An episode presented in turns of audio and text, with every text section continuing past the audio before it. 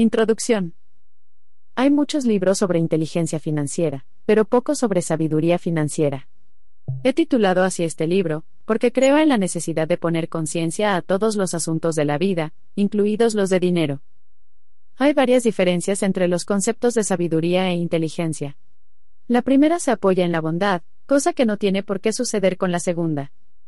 Ser buenas personas es lo más importante que podemos pedirnos a nosotros mismos y a nuestros hijos. El resto viene después.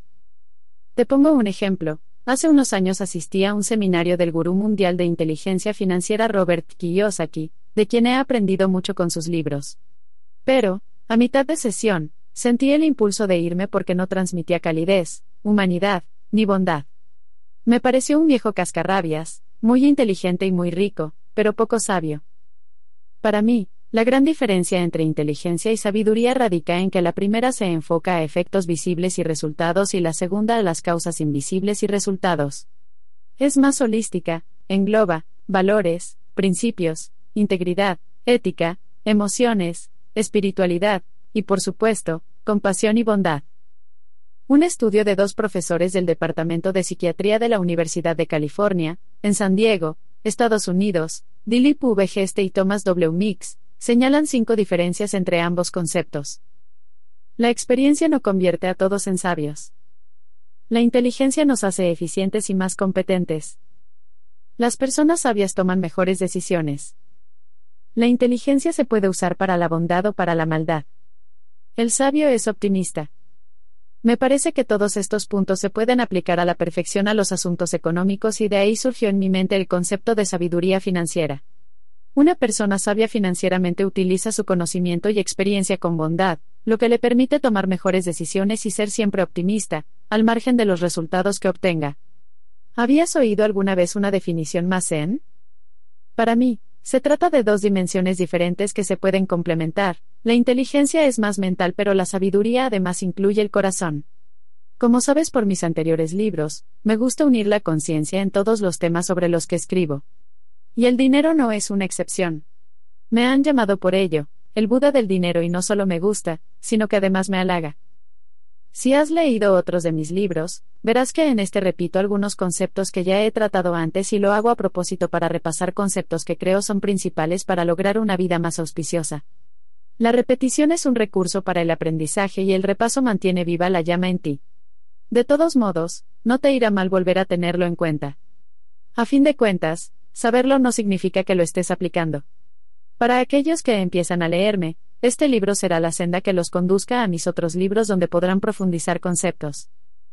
Lo que siguen son 35 tips de riqueza para que seas sabia roba y rica roba. Raymond Samso, autor. 1. Libertad financiera. ¿La libertad financiera es poseer una montaña de dinero? No, eso es absurdo. Imagina cuánto tiempo necesitaríamos para llenar una habitación de billetes. Es una locura innecesaria. No, es más fácil. La libertad financiera es conseguir ahora los ingresos pasivos mensuales que son suficientes para cubrir tus gastos mensuales corrientes. No es una cantidad cerrada, es un flujo corriente. No es un lago, es un río. De dinero. Si tus gastos mensuales son 1.000, con que ingreses 1.100 al mes, sin tener que trabajar, ya eres libre financieramente. En ese caso puedes dedicarte a lo que desees, porque sabes que ingresas cada mes 1.100 y precisas 1.000. ¿Has pillado la idea? Ingresos automáticos recurrentes que superan tus gastos corrientes. Eso es la libertad financiera. Un flujo de caja automático y recurrente. El activo financiero más importante que tiene una persona es su capacidad para ganar dinero. Pregúntate cuál es tu capacidad para ganar dinero, señala una cifra y un plazo, un año. Apunta a un objetivo financiero. Si tuvieras que emitir un cheque ahora mismo por tu máximo efectivo disponible, ¿cuál sería la cifra que podrías firmar sin ningún problema? Bien, pues vamos a multiplicar por 10 esa cifra desarrollando tu sabiduría financiera. Pero antes, elige tu estilo de vida ideal, una visión de cómo deseas vivir. Y pregúntate, ¿cuánto cuesta vivir así? Ponle una cifra realista. Crea un ingreso recurrente y automático que supere esa cifra de gastos al mes. Y listo, ya estás disfrutando de la libertad financiera. Es libertad financiera low cost. Ingresar por encima de los gastos. A veces pensamos que para ser libres financieramente hemos que tener varios millones de dólares. No, no hace falta. Eso viene después, para los que van a por nota. Primero la sabiduría, después los millones. ¿Cuál es el término más importante para la riqueza? Cash flow. Esta es la palabra mágica. ¿De cuánto cash flow dispones? La pregunta que nos tenemos que hacer siempre es, ¿cuánto cash flow proporciona este negocio? Deberíamos hablar más de esto y menos de fútbol. Vayamos a otro concepto interesantísimo, dinero de buzón. ¿Habías oído hablar de dinero de buzón? Sí, del dinero que llega a tu buzón cada mes, de cheques, aunque las transferencias bancarias también valen. ¿Hay algo mejor en tu buzón? ¿O es que alguien prefiere propaganda de una pizzería? ¿Qué prefieres? ¿Quién me envía cheques, transferencias bancarias, pagos por PayPal? ¿Cuántos más al mes? Mejor. Eso es, cash flow, cash flow, cash flow. My friend. 2. Aprende finanzas de por vida. ¿Cuántas personas desean resolver sus asuntos de dinero? Todas. ¿Y cuántas aprenden de forma regular sobre el tema? Muy pocas. ¿Acaso tú que compraste este libro y unos pocos más? ¿Ves ahora por qué es un problema casi irresoluble? Sin sabiduría financiera no hay libertad financiera. A todos nos toca aprender de por vida sobre una multitud de temas y sobre el dinero también. La persona promedio invierte en formaciones, escuela y universidad, donde no se habla del dinero para nada. La única referencia que hacen al dinero es cuando toca pagar la matrícula, pero no te enseñan nada sobre cómo puedes ganarlo, para pagar esa matrícula y muchas otras cosas más. Si fuiste a la universidad, no te equivoques, ahí no terminaste de aprender, precisamente ahí empezó tu formación real. Es entonces cuando empieza la parte práctica de la teórica. Si no te has buscado la vida fuera del circuito académico, para formarte en riqueza, entonces te deseo mucha suerte porque vas a necesitarla. ¿Te extraña que haya tantos problemas de dinero en el mundo? A mí no. El mejor máster o doctorado en economía es empezar tu propio negocio. Olvida amontonar más conceptos desligados de la realidad. Eso no te ayudará. Mejor aprende de personas que se han enfrentado a las vicisitudes de sacar adelante un negocio o una profesión liberal. Desconfía de ser enseñado por personas que funcionan con una nómina. Que sepan no quiere decir que sean sabios financieramente. Mi mejor consejo es, aprende de por vida, invierte en ti. Porque el mundo no dejará de cambiar, y de avanzar en la complejidad. Lo que aprendiste hace décadas ya no te valdrá, está obsoleto. Y lo más grave es que forma parte de planes de estudios pensados para fabricar empleados. Y no, las autoridades no se preocupan por ti. Voy a ser crudo, pero franco, contigo. Los gobiernos solo quieren dos cosas de ti, tu voto y tu dinero, impuestos. El resto es propaganda y palabras vacías. ¿Qué eres para ellos? Exacto, un votante y un contribuyente. Nada más. El resto les importa un bledo. Ahora que entiendes tu delicada situación, empezarás a ponerte serio y protegerte de su depredadora voracidad para medrar a tu costa. Aprende, aprende, aprende. Dispone un presupuesto para tu formación, gástate miles de dólares al año en aprender a hackear, tu economía, tu salud, tu desarrollo personal. Gástate miles como si dependiera tu vida de ello, porque así va a ser. Para ganar más, hay que valer más y para valer más hay que aprender más. En este mundo cambiante, el que aprende sale adelante, y el que no, es engullido por una implacable maquinaria que devora a sus abejas obreras. Te felicito por estar leyendo en estos momentos, eso te dará un superpoder. Dedica tu vida al aprendizaje porque es así como vas a crear una mentalidad con la que vas a ser absolutamente intocable. Vas a tener una ventaja insuperable respecto a la inmensa mayoría, andarás por el camino menos transitado y tu economía se desarrollará en una dimensión desconocida por los demás. Vas a alcanzar un limbo de certidumbre financiera y tu cuenta bancaria lo reflejará. Vas a ser libre, sabio y rico, 3. Minimalismo financiero. Soy muy minimalista, ya sabes, menos es más. Por supuesto no me refiero a que menos dinero sea mejor. No me malinterpretes. Me refiero a que menos trabajo y más ingresos es mejor. O lo que es lo mismo, conseguir más con menos. Economía Zen. Menos obligaciones, menos reuniones, menos pérdidas de tiempo, menos ruido, menos estrés. Cuando algo está de más, menos es más. No creas que soy una persona perezosa ni tacaña, nada de eso, todo lo contrario, pero me gusta ser eficiente y no malgastar recursos. En lo tocante a las cosas, también menos es más. Menos trastos significan más espacio y claridad mental. En lo referente a las posesiones, es mejor conservar lo bueno y deshacerse de lo mediocre que no se aprecia. Eso te lleva a una vida simplificada, pero más práctica, más fácil. Una persona sabia, tal vez sepa pocas, pero las que sabe las sabe muy bien. Es muy sencillo complicarse, y muy difícil simplificar. Es bastante fácil decir sí a muchas cosas que no quieres. Y es difícil decir no a lo que no cuadra con tu ideal. Minimalismo financiero es mantener el equilibrio entre trabajo y estilo de vida. Es conseguir los máximos ingresos sin que ello hipoteque tu vida. El secreto es anteponer el estilo de vida a los ingresos sin dejar por ello de ser rico. Vivir por debajo de las posibilidades es muy recomendable. Lo contrario es derrochar. Lo cual significa que, aunque dispongas de dinero de sobras no implica que debas gastarlo. Tener la billetera llena no significa que debas salir de compras a vaciarla, si es que no necesitas comprar nada. Eso es vivir por debajo de las posibilidades, gastar mucho menos de lo que podrías permitirte, y sin que afectase tu economía. Sé listo, sé sabio. Esto implica una vida espartana, gastar en lo necesario sin mirar el precio y evitar gastar en lo que no necesitas. Esto quiere decir que llevarás una vida minimalista. Compra lo mejor de aquello que necesites y evita gastos innecesarios. Vivir por debajo de tus posibilidades quiere decir que tu estándar siempre está unos escalones por debajo de lo que se consideraría malgastar o derrochar. Con esa sencilla regla financiera llegarás lejos. Aprende a ganar dinero porque a gastarlo ya sabes. Derrochar es lo frecuente, lo he visto muchas veces en empresas y en particulares. Y siempre les ha llevado a la bancarrota, porque no saben vivir por debajo de sus posibilidades. Cuando ingresan corren a gastárselo. Viven por encima de sus posibilidades y eso agota sus finanzas. Quiero que quede claro que vivir por debajo de las posibilidades no consiste en gastar poco pero sí en lo necesario. Puedes gastar mucho dinero en algunas cosas pero menos de lo que ganas y solo en aquello que necesitas. Por ejemplo, comprarse un auto de 100.000 dólares cuando ingresas esa misma cifra cada mes y podrías permitirte un auto de 300.000 dólares sin problema, es vivir por debajo de tus posibilidades. ¿Capici? Más allá de lo que gastas, el problema está en lo que ganas. Si ganas mucho y gastas menos, te irá bien porque vives por debajo de tus posibilidades.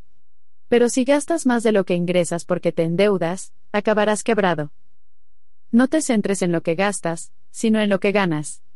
Por ejemplo, si duplicas cada año tus ingresos y mantienes tus gastos regulares, multiplicarás tu riqueza. Y algo más importante, gana en seguridad y tranquilidad. Es la mayor ventaja del minimalismo financiero, el dinero nunca más será un problema para ti. Lo tienes resuelto, tal vez de por vida. Me interesé por la tecnología espiritual que tiene que ver con el ser y con manifestar, consiste en hacer menos y conseguir más. Eso es ser sabio financieramente. Pero cuidado, que dicho así parece muy fácil. Y no quiero engañar a nadie, conseguir desde el ser es más complejo que desde el hacer.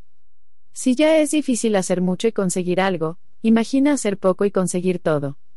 Si en lo primero falla el 80% de la gente, en lo segundo falla el 99%. Estoy hablando de ser la clase de persona para la cual aquello que uno quiere es absolutamente inevitable que ocurra. Te conviertes en una clase de persona, con un nivel de conciencia tal, para la cual manifestarlo es absolutamente inevitable. Tiene que pasar sí o sí, porque la causa que lo activa es la conciencia que lo crea. Y como tú eres la causa, aquello acaba pasando y manifestándose en tu vida.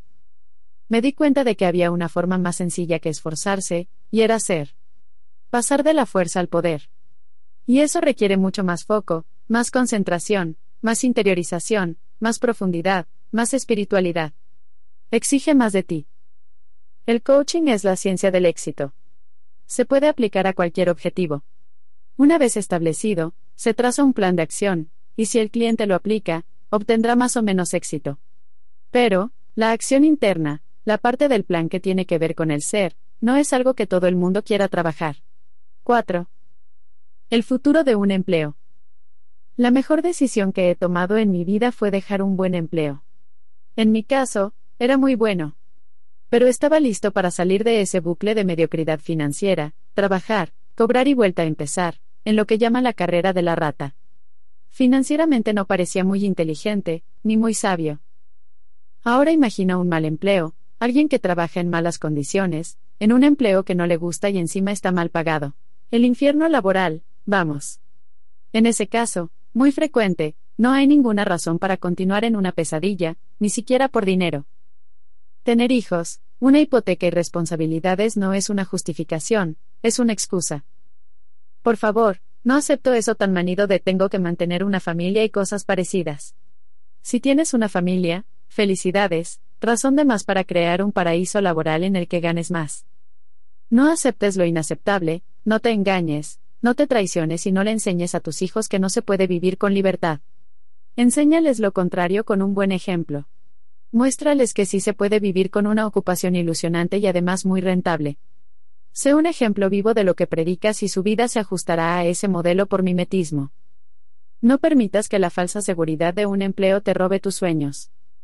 En mi caso, lo que vino después de tomar la decisión de ser coherente, nunca lo habría imaginado. Di un paso al vacío y el vacío se llenó de cosas maravillosas para sostenerme. Tal cual. Es verdad que pasé un par de años llenos de dudas e incertidumbre y a nivel económico comiéndome los mocos como se suele decir. También es verdad que hubo un momento en que pensé en volver al redil. Marqué todos los números de teléfono de mi anterior empresa, salvo el último. Me fue de un pelo. El cuerpo y la mente son débiles y a veces flaquean, Menos mal que mi espíritu es atlético y me saca de todos los líos. Es natural cuando pasas por una mala racha en ese proceso de empezar una nueva profesión por cuenta propia. Reconozco que pensé en volver y recuperar mi empleo. Pero ahora me alegro de no haberlo hecho. Menos mal. Gané una vida que no me esperaba. Te voy a proponer que le pongas fecha de caducidad a tu empleo por cuenta ajena, a no ser que lo disfrutes mucho y te sientas bien pagada, cosa infrecuente. Pero creo que si lees este libro para avanzar en tus finanzas es porque crees que puedes mejorar tus finanzas, además del reconocimiento y la libertad de ser tu propio jefe. Si hay algo que te falta y que deseas, sé valiente, quema las naves, cruza el desierto a pie. Es un tema de dignidad y autorrespeto. 5. Ama tu trabajo. No persigues hacer dinero, persigue proyectos chulos con los cuales puedas cambiar vidas. El dinero viene después, va detrás de todo eso. No te apures por la competencia, son compañeros de camino. Ese no es tu problema, si acaso la cuestión es que no te has diferenciado de ellos. Y uso la palabra competencia porque es la palabra que la gente entiende. Haz a tu competencia irrelevante. Entiende que si tú te has diferenciado de tus compañeros de mercado, competir con ellos es innecesario, te dará igual que estén o que no estén. Haz tu trabajo, crea marca y no te quejes de la concurrencia de la competencia. En los negocios no hay competencia, solo hay incompetencia. Si bajas los precios por miedo a la competencia es solo porque no fuiste capaz de aumentar tu calidad y diferencia. El fracaso siempre busca malos a los que culpar, los bancos, Hacienda, los políticos, la competencia, la crisis. Yo animo a las emprendedoras a que diseñen un negocio sabio, a prueba de crisis, y a prueba de competencia. Incluso a prueba de haciendas voraces y de políticos incompetentes. Haz un negocio tan bueno que funcione en situaciones extremas, y que pase lo que pase, el negocio tire como un cohete. Si llega una recesión, es lógico verse afectado por ella pero no derrotado por su causa. Crea un negocio inmortal. La competencia nunca es el problema, sino la incompetencia. Si logras diferenciarte, ya no será uno más, sino una referencia. Ya no buscarás clientes, te buscarán ellos a ti. Eso no significa que te cruces de brazos y no hagas marketing para ser descubierto. Hablando de impuestos, si tu hacienda crea un impuesto nuevo, tú crea un producto nuevo, un ingreso nuevo para cubrirlo. En el fondo, si pagas más es que ganas más, alégrate. No permitas que los insaciables burócratas arruinen tu proyecto con su sed de dinero. Ellos solo saben gastar, pero tú necesitas saber ganar. Da igual si pagamos impuestos, eso significa que ganamos. Si el político de turno, o el banco, te dan la espalda, no les culpes, eso forma parte de su ADN egoísta. Son negocios, no las hermanitas de la caridad. Deja que hagan lo que quieran, tú a lo tuyo. Crea tu negocio a prueba de balas, inmortal. Y convierte los ingresos activos en pasivos. Un día te cansarás, o te harás mayor, o cambiarás de intereses. Esfuérzate en que tu negocio funcione sin ti cuanto antes. Veo a personas con 50 y 60 años muy acabadas. No llegues a ese punto de agotamiento. Reconoce que no siempre mantendrás tu actual motivación y nivel de energía. Sustitúyete, no te conviertas en un freno para tu negocio, hazte a un lado, sistematízalo. En algún momento deberás ser el dueño y no el director. A menudo, por la noche, cuando me acuesto, siento el deseo de tomarme un café y seguir la jornada. No lo hago, es preciso descansar. Te deseo una pasión parecida. La ilusión de levantarte a las seis porque han llegado los Reyes Magos y te han traído un nuevo día para trabajar en tu misión. Y estás deseando abrir el regalo de tu nueva jornada. 6. ¿A qué te dedicas? Seguro que te preguntan de vez en cuando, ¿a qué te dedicas? Y si no lo hacen, tú se lo anuncias, bien, eso es promocionarse. No dejes de mencionar a todo el mundo con quien te cruces, ¿a qué te dedicas? No presumes de nada, solo asumes que no lo saben. Lo que no te aconsejo es que te presentes con un título académico, un oficio o una profesión. Soy diplomado en tal. Soy licenciado en aquello. Estudié esta cosa. Hago esto y aquello. Eso no le interesa a nadie. Y aburre. Sabes, hay muchísima gente que ha estudiado lo mismo que tú. Así que no te presentes con un título o con un diplomado o una certificación. Vamos, con unos estudios. Ni siquiera con una profesión genérica porque no te diferencia. Una categoría profesional no enlaza con ningún problema real de las personas. Así que mejor promociona lo que consigues, no lo que has estudiado. He visto demasiadas tarjetas de presentación que apenas muestran un nombre y un número de colegiado. Menudo error. No eres un título, eres la solución a un problema. Te sugiero un esquema muy simple, con tres puntos para que te presentes de una forma efectiva. Vamos allá. El primer punto, ¿a quién ayudas? Tipo de personas, de profesionales, de empresas. Menciona tu target, tu público o tu mercado. Define para quién trabajas. El segundo punto, muestra los problemas típicos que se te presentan y que más te solicitan. Eliges los tres problemas más populares en tu mercado. Define el dolor que resuelves. El tercer punto, señala los beneficios de contratarte y explica qué beneficios tienen al trabajar contigo. Define las ventajas que aportas. 1, 2 y 3. Ayudo a. En estos problemas. Para conseguir. Ya está. Así de simple, esa es tu plantilla de presentación efectiva. Algo memorable e inolvidable. Mucho mejor que una diplomatura, ¿verdad? Y de este modo la gente se hace una idea muy clara de, a quién ayudas, en qué problema les ayudas y para conseguir qué resultado. No lo olvidarán. En definitiva, no digas qué haces. A la gente no le interesa saber lo que haces. A la gente le interesa saber qué consigues para ellos. No les importa nada lo que tú haces ni cómo, lo que les importa es lo que ellos pueden conseguir con tu ayuda. Así que háblales mejor de sus problemas y de tus soluciones. ¿Y dónde o cuándo puedes aplicar esta plantilla? En conversaciones casuales en las que alguien te pregunta a qué te dedicas o cuando el contexto propicia que te anticipes y te presentes. Obviamente en tu tarjeta de presentación, en los videos de tu web, en tus redes sociales, etc. 7. Freelance rico. Seguramente conoces a muchas personas que tienen una profesión, pero no tienen un negocio. Son muy diferentes. Tienen trabajo, pero en realidad no se libran de un empleo, o mejor dicho, de un autoempleo. Aunque sean autónomas, aunque sean freelance, no son libres. Y ya no digamos ricas. No dejan de ser autoempleados, lo cual significa que siguen teniendo un empleo, una celda laboral. Y ya me has oído antes decir que un empleo no es un negocio. Esto es algo que tiene que quedar muy claro, tener trabajo no es un negocio. Tener una profesión no es un negocio. Suele ser un trabajo. Tener un empleo no es un buen negocio y nunca lo será. Ahora bien, si quieres convertir tu profesión en un negocio, si quieres convertir tu conocimiento, tu experiencia en algo realmente sólido y que valga al margen de ti, lee lo que sigue y tu sabiduría financiera crecerá. Evita trabajar continuamente en algo que no puedas dejar como legado, sino en algo que puedas construir, y que puedas dejar en legado a tus herederos. Si puede venderse, entonces sí tienes un negocio. Enseño a la gente a construir un negocio a partir de una profesión, a partir de un trabajo, o de un autoempleo.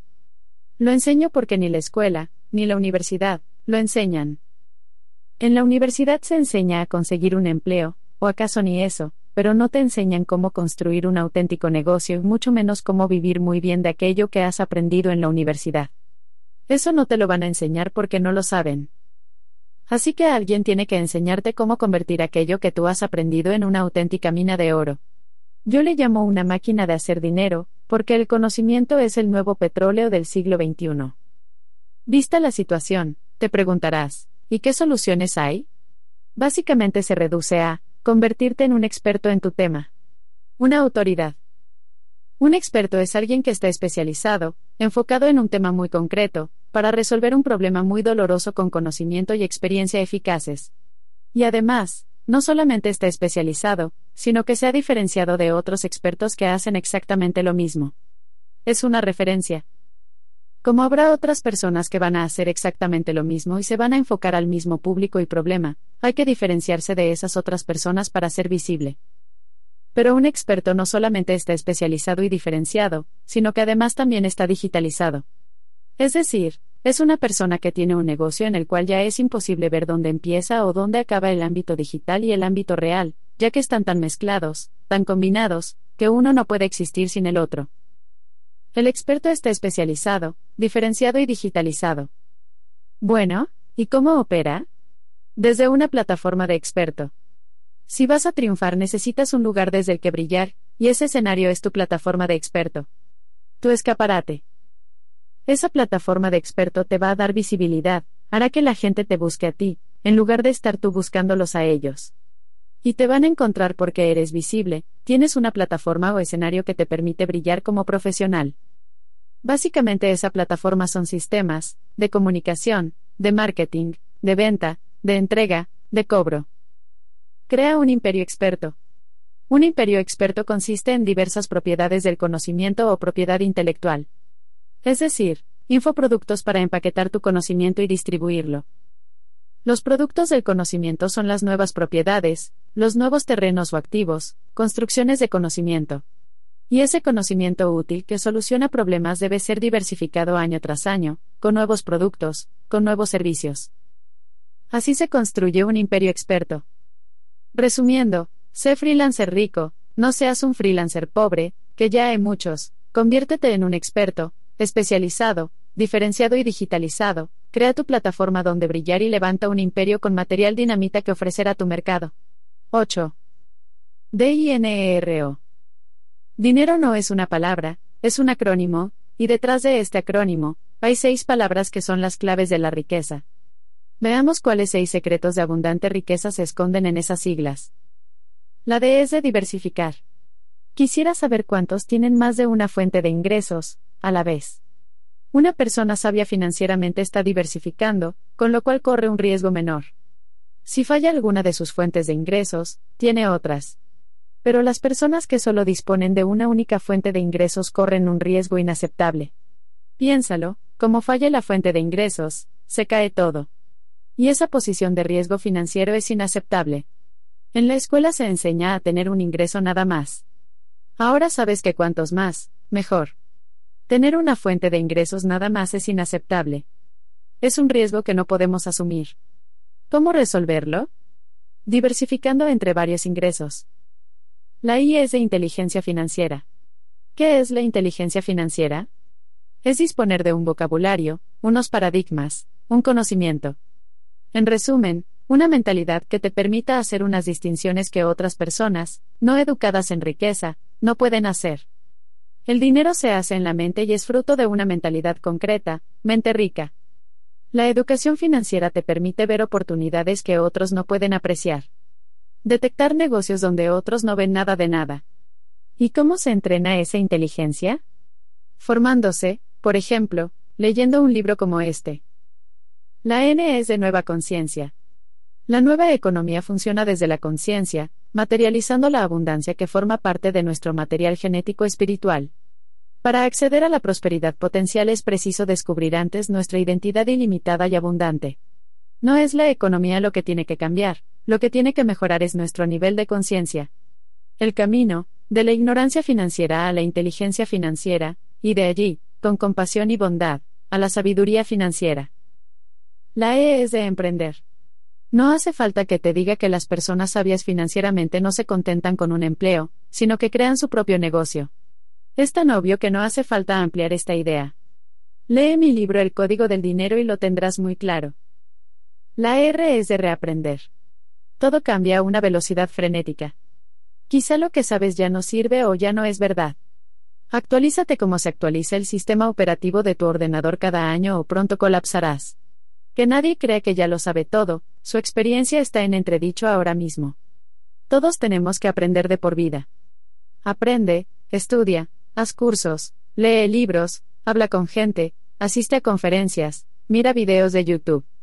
No creas que con lo que sabes ahora podrás tirar hasta el final de tus días. Ahora mismo ya se te está pasando el arroz. Haz algo al respecto, por el amor de Dios. Y la O es de oportunidades.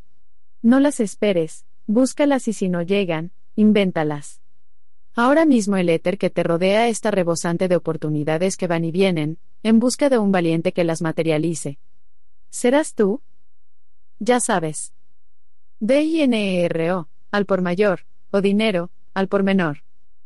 Si quieres profundizar, he escrito el ebook, de punto y punto n r que amplía este acrónimo para retirarte sabio, joven y rico. Ahora ya sabes cuál es su significado real, y lo más importante, cómo tener tu fábrica de papel moneda. 9. Fracasar para triunfar. Muchísimas personas creen que cuando a alguien le va bien es porque siempre le fue bien, desde el principio, y no es así. Precisamente suelen ser los que más se equivocaron. La verdad es que creer que te tiene que ir bien siempre y a la primera es un error. Creo que es una creencia estúpida, porque no suele ser así. A menudo, es necesario refinar el modelo de negocio. Quisiera que te quedara muy claro que lo importante es el proceso de mejora, y que no se puede saltar el proceso de prueba y error. El éxito no es para los que temen equivocarse. Lo bueno de este método es que una idea fallida te lleva a una idea acertada. Probablemente no pasarás de cero a la idea acertada. Eso es mucho pedir. Tienes que pasar por esas ideas fallidas, porque si no fuera por ellas, nunca llegarías a la idea acertada. Los errores son un puente que te permite cruzar el río. No puedes omitir el puente, tienes que andarlo para llegar al otro lado. El proceso lo es todo, si lo amas y lo respetas, el resultado será inevitable. Déjame contarte cuáles fueron mis dos proyectos fracasados antes de iniciar uno ganador. Tal vez sepas que yo trabajé en un banco y cuando lo abandoné, el primer proyecto que lancé fue unirme a una franquicia financiera. Esa misma entidad financiera ofrecía la posibilidad de franquiciarse, de usar su marca y su logística para captar clientes y negocio que rentaba una comisión mensual al franquiciado. Simplemente conseguía clientes y el banco hacía el resto. Me pagaban una comisión a final de mes por cada cliente, cada cuenta, cada operación, que conseguía firmar. Fue muy bien durante dos años. De hecho, generaba unos buenos ingresos pasivos que me hacían libre financieramente. Hasta que un día, a mitad del partido, cambiaron las reglas del juego. A partir de ese momento, los ingresos pasivos eran insignificantes y te obligaban de alguna forma a firmar muchas más operaciones para conseguir los mismos ingresos. Te obligaban a una dedicación full time, además de tratarte como a un empleado. Se acabó la magia y entonces perdí el interés. Bye, vaya mi empleo como agente financiero. De alguna forma ya no era un franquiciado, prácticamente era un empleado externo y eso cambió toda la filosofía del negocio, incluso los resultados que obtenía. Así que tuve que renunciar a ese proyecto.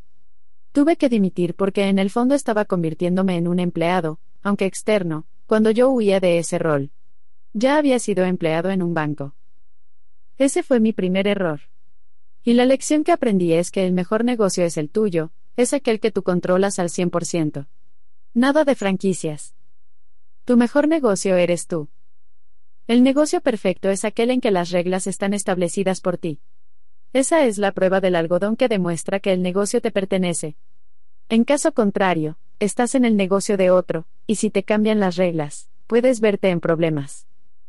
A partir de ese momento, me planteé crear un modelo de negocio propio.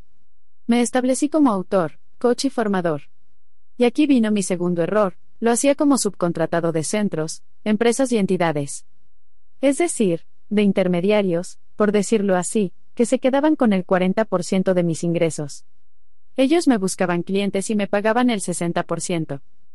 Me proporcionaban los clientes o las audiencias, a cambio de casi la mitad de los ingresos generados. Yo hacía el trabajo y ellos conseguían los ingresos pasivos, sin hacer mucho más. El producto era yo. Estaba trabajando nada más que por conseguir el 60% de la facturación de mis formaciones y mis coaching, etc. Incluso por mis libros las editoriales me pagaban solo el 10%, ahora ya sabes por qué me autoedito. De nuevo, error. No era el jefe. Es verdad que todos los intermediarios simplificaban mi vida, no necesitaba una estructura, ni una base de clientes, pero tampoco tenía acceso a los datos, era su audiencia y siempre dependía de los intermediarios que me contrataban. Además, dependía de muy pocos clientes porque las entidades que me contrataban para hacer formaciones eran pocas.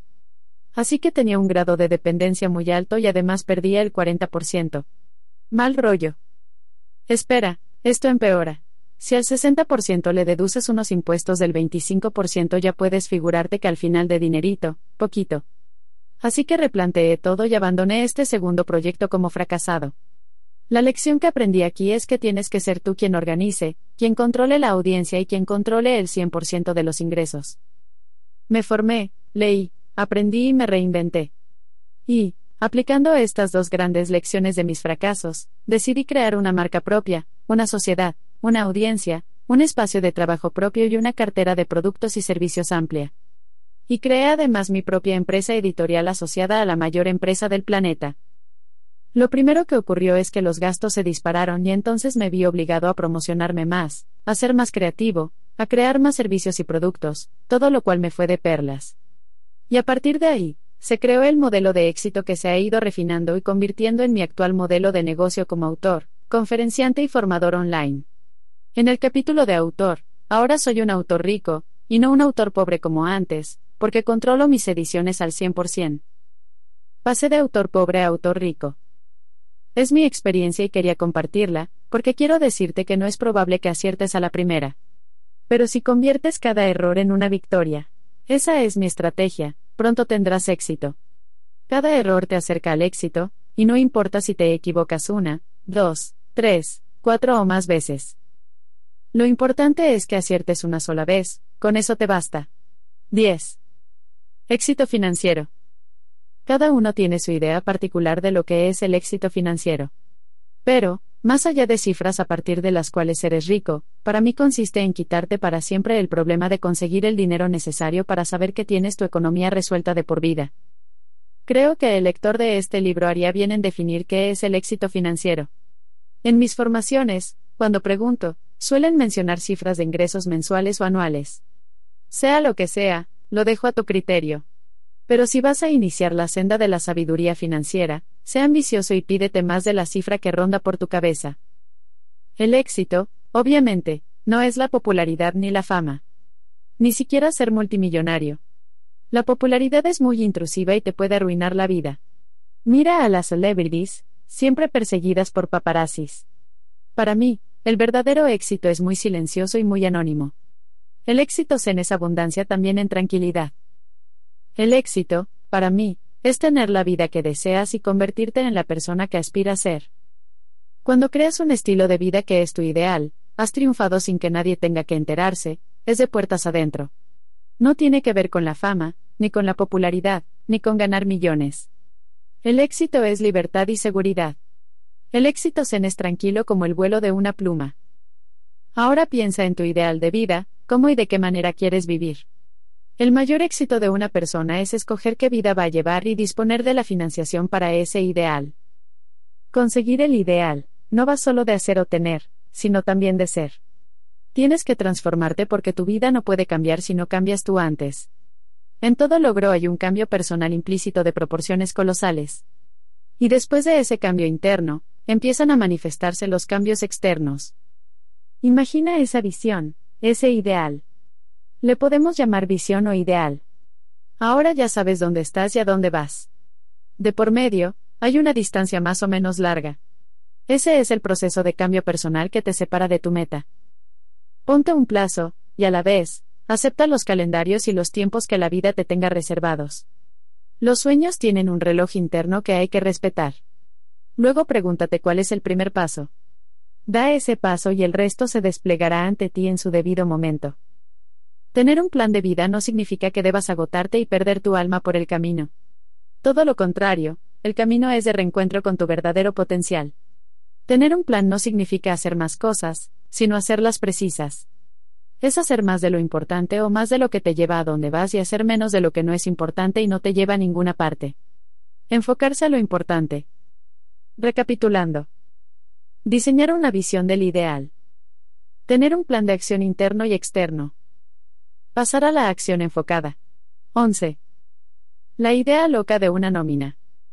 Por alguna razón hemos comprado ideas locas como esta, si tengo un buen empleo, prosperaré y podré vivir como una persona rica. Fake. He de decirte que he visto muchas nóminas como director de sucursal en la banca. Puedo asegurarte que ninguna de esas personas, jamás, me pareció una persona adinerada. De hecho, aportaban su nómina para pedirme dinero a crédito para financiarse. Ni en el caso de un peso pesado, como el mandamazo director general. No hallé ni rastro de empleados ricos o libres financieramente en el mundo corporativo. Todos ellos seguían un horario, rendían cuentas y pedían permiso para tomarse vacaciones. Y encima su nómina era un techo a sus ingresos. No, y mil veces no, no es posible la riqueza con el límite de una nómina, por buena que sea. Y aunque seas el jefe, siempre tendrás que rendir cuentas a un consejo o una junta de accionistas, vamos, a una autoridad superior que va a decidir tus emolumentos. No es posible la libertad financiera bajo tantas limitaciones, espero que me comprendas. ¿Cómo se rompe ese techo de cristal? Trabajando por tu cuenta, en tu propio negocio, decidiendo cuánto quieres ganar y el tiempo que vas a trabajar. Para ser rico has de convertirte en la persona que fija tus ingresos. No entiendo esa fijación que tiene la gente por tener una nómina o un jefe, es algo que me sobrepasa. Mi amigo Sergio Fernández escribió un libro que recomiendo, Vivir sin jefe, un monumento a la libertad. Un libro para los que viven la fijación mental de soportar un jefe y una nómina. El paradigma de la antirriqueza. Una nómina y un horario son unas limitaciones intolerables para la libertad. Luego está la manía de los títulos y certificaciones. Creer que un título es el pasaporte al triunfo es vivir alejado de la realidad. ¿Cuánta gente tiene licenciatura universitaria de los que no se puede decir que estén triunfando? Porque no importan los títulos, diplomas, máster. Que tengas, siempre habrá alguien que tiene uno más que tú. Las titulaciones ya no marcan la diferencia. En el futuro valdrá lo mismo haber aprendido en una universidad que con tutoriales de YouTube, sé que me excomulgarán por decir esto. Lo que cuenta es lo que consigues. Busca un diferencial que no sea un título, sino una experiencia. Cuando yo empecé a escribir libros, escribir un libro marcaba una diferencia. Hoy ya ni siquiera eso marca una diferencia. Cualquiera escribe y publica un libro. Hasta donde sé, lo único que marca la diferencia son los resultados conseguidos. Los hechos. Mi mejor receta para el éxito es, da una campanada en algún aspecto, un hito y después vive el resto de tus días enseñando a otros cómo lo conseguiste. Por ejemplo, sube una montaña, en sentido real o figurado, y después enseña a otros cómo subir esa montaña. Lo extraño de todo esto es que para tener éxito antes debes haber cosechado algún logro destacable. 12. Creencias locas sobre el dinero. Me tomaría escribir un libro entero sobre las creencias que arruinan a la gente. He identificado docenas de creencias ruinosas que alejan a la gente del dinero. No sé cuál es la razón o el objeto de este masoquismo financiero, pero créeme que es desolador comprobar la creatividad humana para arruinarse la vida. Valgan nada más estas pocas por si has formado parte del grupo plataforma de los afectados por creencias increíbles sobre el dinero. He comprobado que cuanto más te gusta algo, cuanta más pasión y ganas le pones, mejor te va. Así que no recomiendo estudiar materias o realizar trabajo simplemente porque toca o creas que debes hacerlo por dinero. El dinero busca a personas satisfechas, no a las insatisfechas. La pasión y la felicidad están muy cerca del dinero y son dos de sus causas. Otra de las cosas que he comprobado es que se suele relacionar el dinero como causa de la felicidad. Cuando es al revés, la felicidad conlleva al dinero. Y no entiendo que se proponga una disyuntiva, dinero o felicidad, porque entonces el desastre es seguro. Ni serás feliz, ni serás rico. Es verdad que el dinero no compra la felicidad, pero tampoco la pobreza compra la felicidad. Una tercera creencia loca consiste en pensar que para que alguien gane dinero otro deberá perderlo. Qué visión más patética de la vida y qué falta de sentido de equilibrio y ecuanimidad. Para que alguien gane nadie tiene que perder, al contrario, para que alguien gane dinero, antes alguien más debe ganar en un valor muy superior al del dinero ganado por el primero. La única forma de ganar más, y de ganar continuamente en el tiempo, es que todos ganen. El negocio de un solo ganador cierra muy pronto. Otra creencia estúpida es que trabajando mucho, y ahorrando mucho, se tendrá mucho dinero algún día. ¿Alguien se imagina lo que tienes que trabajar y ahorrar para ser libre financieramente? Una barbaridad, seguro. ¿Y quién es capaz de ahorrar tanto? No, no, y mil veces no. No se trata de acumular grandes cantidades. Ser libre financieramente no es tener una gran cantidad de dinero en el banco, sino de tener cash flow regular. Una persona puede ser libre financieramente si sus ingresos pasivos cubren todos sus gastos. En ese momento ya es libre financieramente porque tiene su futuro pagado. Así que no le hace falta una suma de millones para ser libre financieramente, sino tener activos que generen el cash flow suficiente para cubrir sus gastos mensuales. No acumules dinero, acumula fuentes de cash flow. Y una más, la tontería esa de que si tienes dinero no eres espiritual, o no eres buena persona. Supersticiones. Yo siempre me he considerado una persona próspera y espiritual. Desconfía de los que alardean de autoconocimiento y sufren problemas financieros. No sé, algo falla. En el banco, conocí a muchos clientes ricos que meditaban, que contribuían a buenas causas, que se instruían, y que eran un ejemplo de bondad, etc. Así que no sé de dónde ha salido este mito.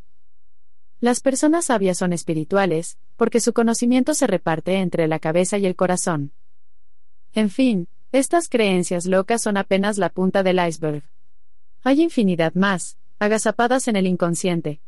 Como siempre explico, la mente te hará pobre o te hará rico, solo dependerá de con qué la nutras. 13. Lo que te aleja del dinero. Ganas lo que sabes. La formación financiera básica te acerca al dinero y su carencia te aleja de conseguirlo. Las personas que carecen de formación financiera cometen errores que les alejan del dinero. La ignorancia es peligrosa y sale cara. Los errores financieros son múltiples, uno de ellos sería no postularse como un experto. En el siglo del conocimiento y de la inteligencia artificial, no capitalizar conocimientos en algún área esencial de la vida, es un error laboral. He leído libros que predicen dos clases sociales, en términos laborales, personas relevantes y personas irrelevantes. ¿Dónde vas a estar tú? Sí, en el siglo pasado, el capital llevó a la explotación de unas personas por otras, en este siglo, la IA, inteligencia artificial, posibilitará que unas conviertan a otras en irrelevantes. Y te aseguro que es mucho peor la irrelevancia que la explotación. Las personas que sobren en el mercado laboral deberán contentarse con una renta básica, pero que muy básica y olvidarse de trabajar por el resto de sus días. Esto sí que es heavy. En la economía de agentes libres, los empleos serán más bien raros, se vivirá de lo que salga, siempre a salto de mata y competir con una multitud de personas que están en la misma situación y que probablemente se conformarán con un pago menor. La élite económica no será la que más tenga sino la que más sepa. Ellos sí que serán personas ocupadas, siempre de un proyecto a otro, aunque sin continuidad y con la presión de la reinvención permanente. Aún así, los relevantes ganarán un buen dinero. No ser un experto, en el siglo del talento, es un error que aleja el dinero. Otro error que te aleja del dinero es trabajar por dinero. Ya he dicho que trabajar con la motivación del dinero es un error común y frecuente que la gente no entiende. Se trabaja más por dinero que por vocación. Lo sé porque me fijo en las caras de la gente el lunes por la mañana. No veo alegría, ni muchas ganas. Veo más bien cansancio, agotamiento mental. Y esa energía aleja a las personas del dinero. El dinero ama a los que aman lo que hacen. Otro error que aleja a la gente del dinero es su odio visceral a la venta. No sé a qué viene tanto rencor contra los vendedores y su trabajo. Y más me extraña que, a pesar de que aman comprar, detestan vender, no podrás comprar a menos que empieces a vender. Su gran error es el poco interés por la promoción, la publicidad, el marketing y la venta. Es el 20% del trabajo que consigue el 80% de los resultados. Yo amo vender, es algo que me pirra. Me lo enseñó mi madre de pequeño, vendíamos peras y manzanas, al por mayor. Pronto entendí que todos estamos en el negocio del marketing, al menos esa debería ser nuestra primera ocupación, ya sea en un empleo, en un comercio o en una empresa. Todo en lo que nos ocupamos requiere de marketing para darse a conocer. Todos vendemos, o deberíamos. Cómo nos comunicamos es marketing. Cómo nos vestimos es marketing. Cómo pensamos y nos comportamos es marketing. Todo es marketing. Y quien no esté en la sintonía del marketing está fuera de los negocios y del mercado profesional o laboral. Estos tres errores no solo te alejan del dinero, sino que te excluyen de la prosperidad profesional o empresarial. 14. ¿Qué es primero, prosperidad o riqueza? Quisiera que hicieras una diferenciación clara entre dos dimensiones diferentes. En eso consiste la sabiduría financiera, en ver lo visible y lo invisible que determina tu situación financiera. En una dimensión, estaría lo que llamamos prosperidad, que es un estado mental, es una mentalidad, un nivel de conciencia, y si quieres, hasta es una actitud. No es visible.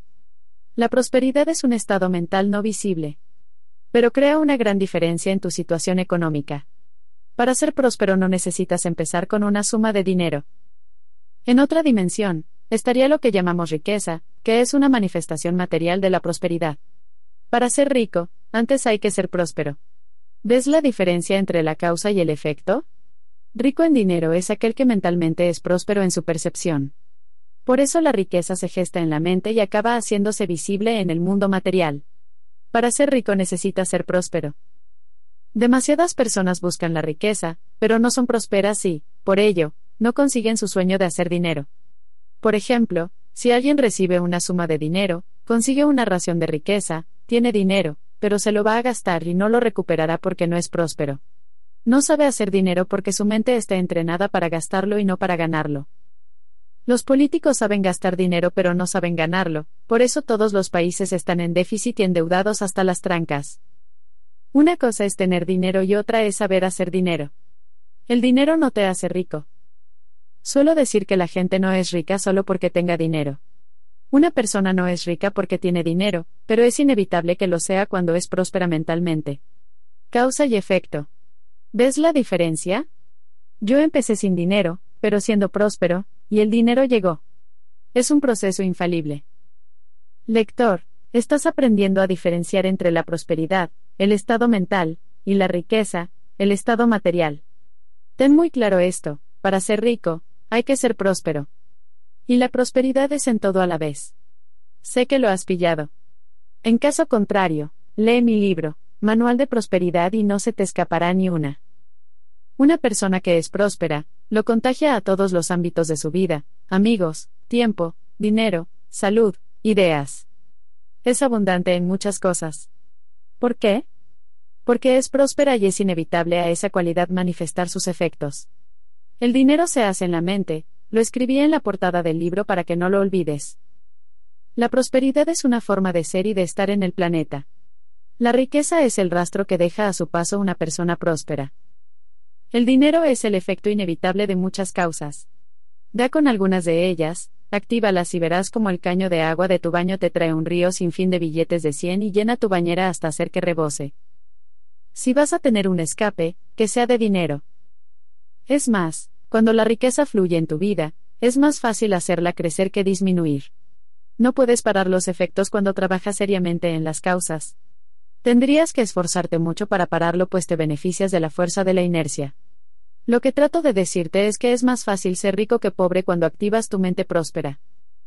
Escribo esto para construir una percepción diferente en tu mente y la forma de relacionarte con el dinero para resolver el asunto del dinero, y poder acometer otros muchos asuntos tan importantes o más. Aunque suelo enseñar riqueza, yo prefiero llamarlo desarrollo personal. Tengo más libros de desarrollo personal que de finanzas en mi biblioteca, aunque acabas por darte cuenta de que son lo mismo. No persigas el dinero. Por favor, te pido muy seriamente, no perseguir el dinero porque el dinero es un efecto de una causa. Y lo que hay que perseguir son las causas. No persigas hacer dinero, persigue crear proyectos chulos, cosas que te cambien a ti y que cambien al mundo. Ahí reside la felicidad y su subproducto, la riqueza. 15. El origen de la riqueza. Me gusta explicar de dónde procede la riqueza. Tengo muy claro que la prosperidad proviene de uno mismo. En efecto, cada uno se da, o se quita, a sí mismo. La conexión con el potencial infinito del cosmos es sinónimo de riqueza, prosperidad, abundancia. Como la riqueza es la otra cara de la moneda, entonces la riqueza procede de uno mismo. El dinero procede de uno mismo. En concreto, materializa lo que somos, lo que creemos, lo que sabemos, lo que hacemos. Es una fotocopia del nivel de conciencia. Por eso miro con asombro a los que roban, estafan, juegan, van de mantenidos buscando dinero fuera de sí mismos. Viven una fantasía. La riqueza es una elección, un compromiso, que requiere transitar de una mente pobre a una mente rica.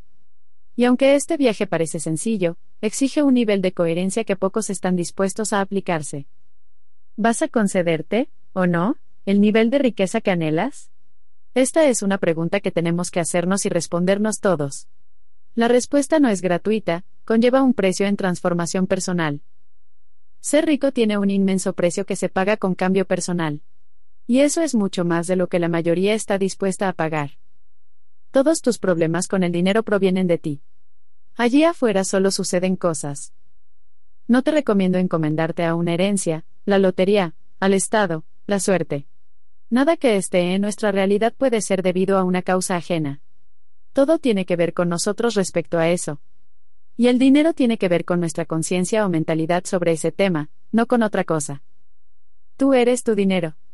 Y quien te lo entrega solo hace de mensajero, él está a tus órdenes. Tú eres tu salario, tú eres tus comisiones, tú eres tus beneficios. Sea poco o mucho lo que recibes, tú te lo entregas. No busques otra causa. He escrito este libro para aumentar tu sabiduría financiera y para que identifiques por fin el origen de la abundancia. Tu dinero eres tú. Siempre ha sido de esta manera y no puede ser de otra. Aconsejo resolver el asunto del dinero de una vez por todas y asumir esa responsabilidad. ¿Vamos a darnos lo que queremos? Cada uno es libre de hacerlo. Nadie te da nada pero todo llega a ti a través de los demás, incluido el dinero. No confundas al mensajero con la fuente del mensaje. Si quieres profundizar, lee mi libro, Los tres árboles del dinero, y entenderás este principio económico, Empecé este capítulo prometiendo revelarte de dónde procede la riqueza, y ahora ya sabes que proviene de ti, no de un trabajo, no de un negocio, no de los demás. Todo procede de ti. 16. Tengo una idea. A menudo, cuando hablo con las personas que quieren emprender, me comentan que tienen una idea. A veces, bajan la voz para compartirla como si tratara de un secreto de Estado. Y ahí está lo malo de la idea, que es precisamente un secreto, el mercado no se ha enterado. No quiero aguarle la fiesta a nadie, pero ideas tenemos todos, y algunas muy buenas. Yo mismo, antes de desayunar ya he tenido alguna idea de negocio. Y después de desayunar ya no me acuerdo, me entretengo con un café. Desengáñate, no se trata de tener una gran idea, sino de tener una puesta en funcionamiento gloriosa. El truco está en cómo se ejecuta la idea, su puesta en escena, su desarrollo, su aterrizaje. Te aseguro que esa misma idea ya la tuvo alguien, y con probabilidad ya la está implementando alguien más, uno o muchos. Eso no ha de frenarte, al contrario ha de motivarte a superarte. No busques ideas infalibles, sino planes infalibles. Es más importante la forma en la que pones en escena la idea que la idea en sí misma. Una idea mediocre, o normal, muy bien llevada a la práctica puede ser un gran negocio. Y sin embargo, una grandísima idea, una muy buena idea, con una mala ejecución, se puede convertir en un gran fiasco. Un concierto de piano de Mozart interpretado por un virtuoso es una maravilla, pero un suplicio cuando es interpretado por un novato. Y la partitura es la misma. Así que lo importante no es la idea sino su interpretación. Recuerda, todo el mundo tiene ideas. Lo importante es la ejecución y ahí es donde se falla. En la ejecución es donde hay que exprimir la creatividad, la imaginación, el talento. Así que céntrate más en cómo vas a plasmar esa gran idea, tu plan. Es lo que enseño a mis mentorizados, en el programa Experto Marca Registrada, partimos de la base de que su idea de negocio es una hipótesis nada más que deberá contrastarse. Cuando vas a lanzar un proyecto nuevo, un producto nuevo, un servicio nuevo. Admite que en el fondo todo es una hipótesis, una suposición que ha de ser validada. Sobre el papel no hay nada seguro. El papel todo lo aguanta, pero siempre deberás probar y refinar. Y luego volver a refinar, sin cesar, en un proceso Kaizen de mejora continua. Pero si no empiezas, nunca sabrás qué sucede, porque hasta que las ideas no se demuestran que funcionan, no dejan de ser meras hipótesis. En el mundo de los negocios, nos pasamos la vida contrastando ideas, hipótesis y suposiciones. Muchas no pasan el filtro de la realidad. Y al final, siempre es el mercado el que nos dice si eso funciona o no funciona. El cliente tiene la última palabra. Cuando examines tu gran idea, cuestiónalo todo, y hazlo cada año, hazlo con cada detalle de arriba a abajo, reinventa toda la empresa, todo el proyecto es mejorable.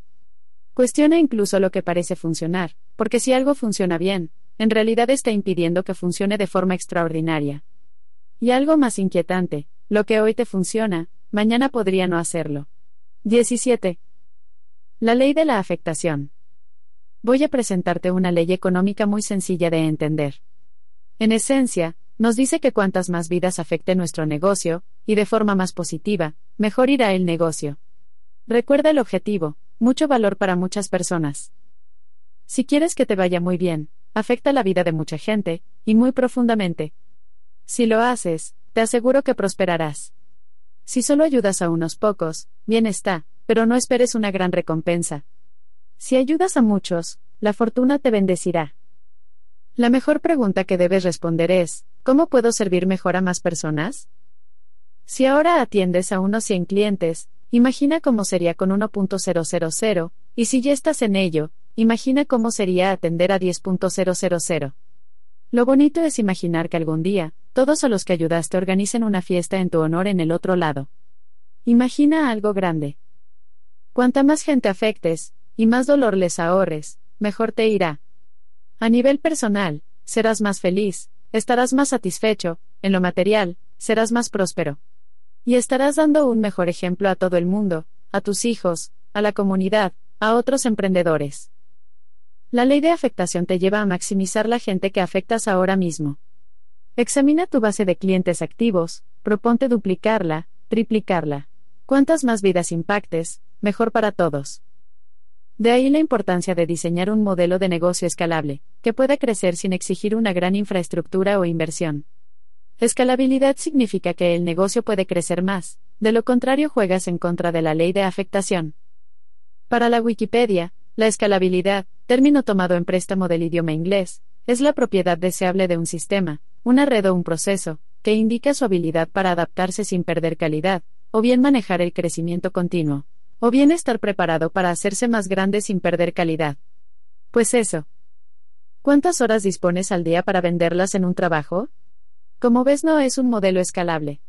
Pero si organizas un equipo, puedes vender sus ocho horas, más sus ocho horas, más sus ocho horas, más sus ocho horas. Tantas horas como crezca tu equipo.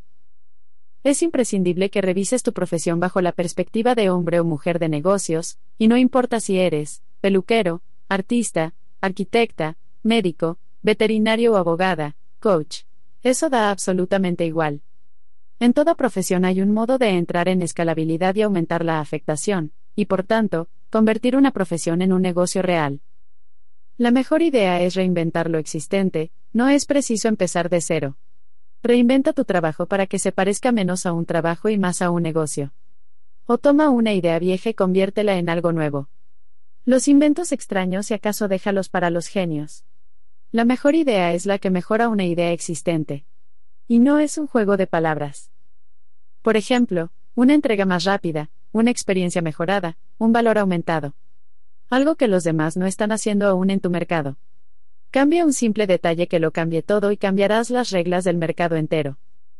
Para triunfar en el mundo de los negocios hay una regla muy simple, dale a la gente más de lo que quiere y menos de lo que no quiere.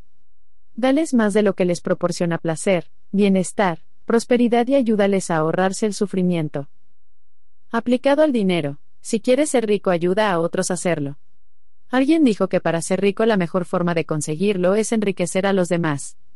Si tú ayudas a los demás a prosperar, no te preocupes que vas a prosperar en correspondencia. Si ayudas a los demás a ser más felices, no te preocupes que eso también te va a generar una gran felicidad a ti. Se trata de un principio budista, ayuda a conseguir a los demás aquello que deseas conseguir tú. Y eso mismo es lo que tú recibirás porque la única forma de prosperar es ayudando a los demás. Cuando sirves bien a otros, el dinero llega. Es el karma financiero. Ayuda a conseguir aquello que quieren los demás y lo conseguirás tú. Y vuélvete valioso, muy valioso. Si tú eres bueno en lo tuyo, siempre generarás valor. Esa es tu meta, hacerlo mejor cada vez. Apúntate al Kaizen, mejora continua. Sirve más, mejor, a más gente, masivamente. Básicamente, esta es la premisa de la riqueza sabia, la ley de la afectación. 18. La economía de ayudar. Cuando alguien me explica su negocio enseguida sé si le va bien o no. Es muy sencillo darse cuenta de que poner el foco en las ventas y los beneficios es síntoma de mal negocio y poner el foco en los beneficios de los clientes es síntoma de buen negocio. ¿Qué gana tu cliente con tu solución? Es la primera pregunta que te has de formular. Una regla que te ha de funcionar muy bien, entrega 10 veces más valor del importe de tus honorarios. Por ejemplo, este libro es bien barato, pero si exprime sus conceptos puede hacerte ganar cientos de miles. Y es así porque he procurado escribirlo con el fin de que no te suponga un gasto, sino una inversión muy rentable. Es mi promesa de valor. Entrega diez veces más de lo que pides a cambio. Quiero que sepas que cuando procuras solo tu beneficio, no te ha de ir muy bien, pero cuando tratas de servir mejor a otros, te irá bien seguro. Si haces felices a las personas, ellas te harán feliz a ti. No digo que debas ser altruista, a fin de cuentas los de arriba no te llenan la nevera sino que te preguntes siempre qué gana tu cliente antes de aceptar dinero. Si en tu negocio te sirve solo a ti, y te olvidas de tu clientela, solo tratas de sacarles dinero, te irá mal. El mundo no está diseñado para las ganancias gratuitas, o por la cara. El mundo está diseñado para ganar sirviendo. Es una idea muy sencilla pero se ha olvidado. Si estás pensando en, lo mío, lo que gano, mi beneficio, mi venta, yo, mío, mi, el mercado te penaliza hasta que entiendas que lo tuyo es que ganen ellos. Y cuando a ellos les va bien, todo irá bien. Ocúpate de tus clientes y ellos se ocuparán de ti. Así que en esas dos situaciones, hay dos valores diferentes y dos resultados diferentes. Si queremos que nos vaya mejor, tenemos que empezar a pensar en qué servimos. ¿Qué problema resuelvo? Y si les resuelvo un problema, volverán una y otra vez y me recomendarán a uno y a otro y me irá muy bien. Y así se explica la esencia de esa economía espiritual, o la economía del bien común. Esta economía sabia funciona con una sencilla regla, ocúpate de ellos y ellos se ocuparán de ti. Si quieres profundizar, he escrito el libro, Dinero Feliz. Léelo para entender la riqueza sin codicia, ética y consciente. Es así de claro, el cliente es lo primero. Antes que el propietario, antes que el accionista, antes que el beneficio. Siempre el cliente primero. Y el dinero y la satisfacción llegarán después. 19. Semillas de prosperidad. ¿Cómo entraría en los negocios un monje budista? Aplicando la esencia de las enseñanzas budistas al mundo de los negocios. Eso sí es sabiduría financiera, la bondad como ingrediente para hacer buenos negocios. El Geshe Michael Roach nos lo explica en dos pasos. Son los mismos que le permitieron a él crear de la nada una empresa de venta de diamantes en Estados Unidos de 300 millones de dólares. El primer punto es decidir qué es lo que quieres.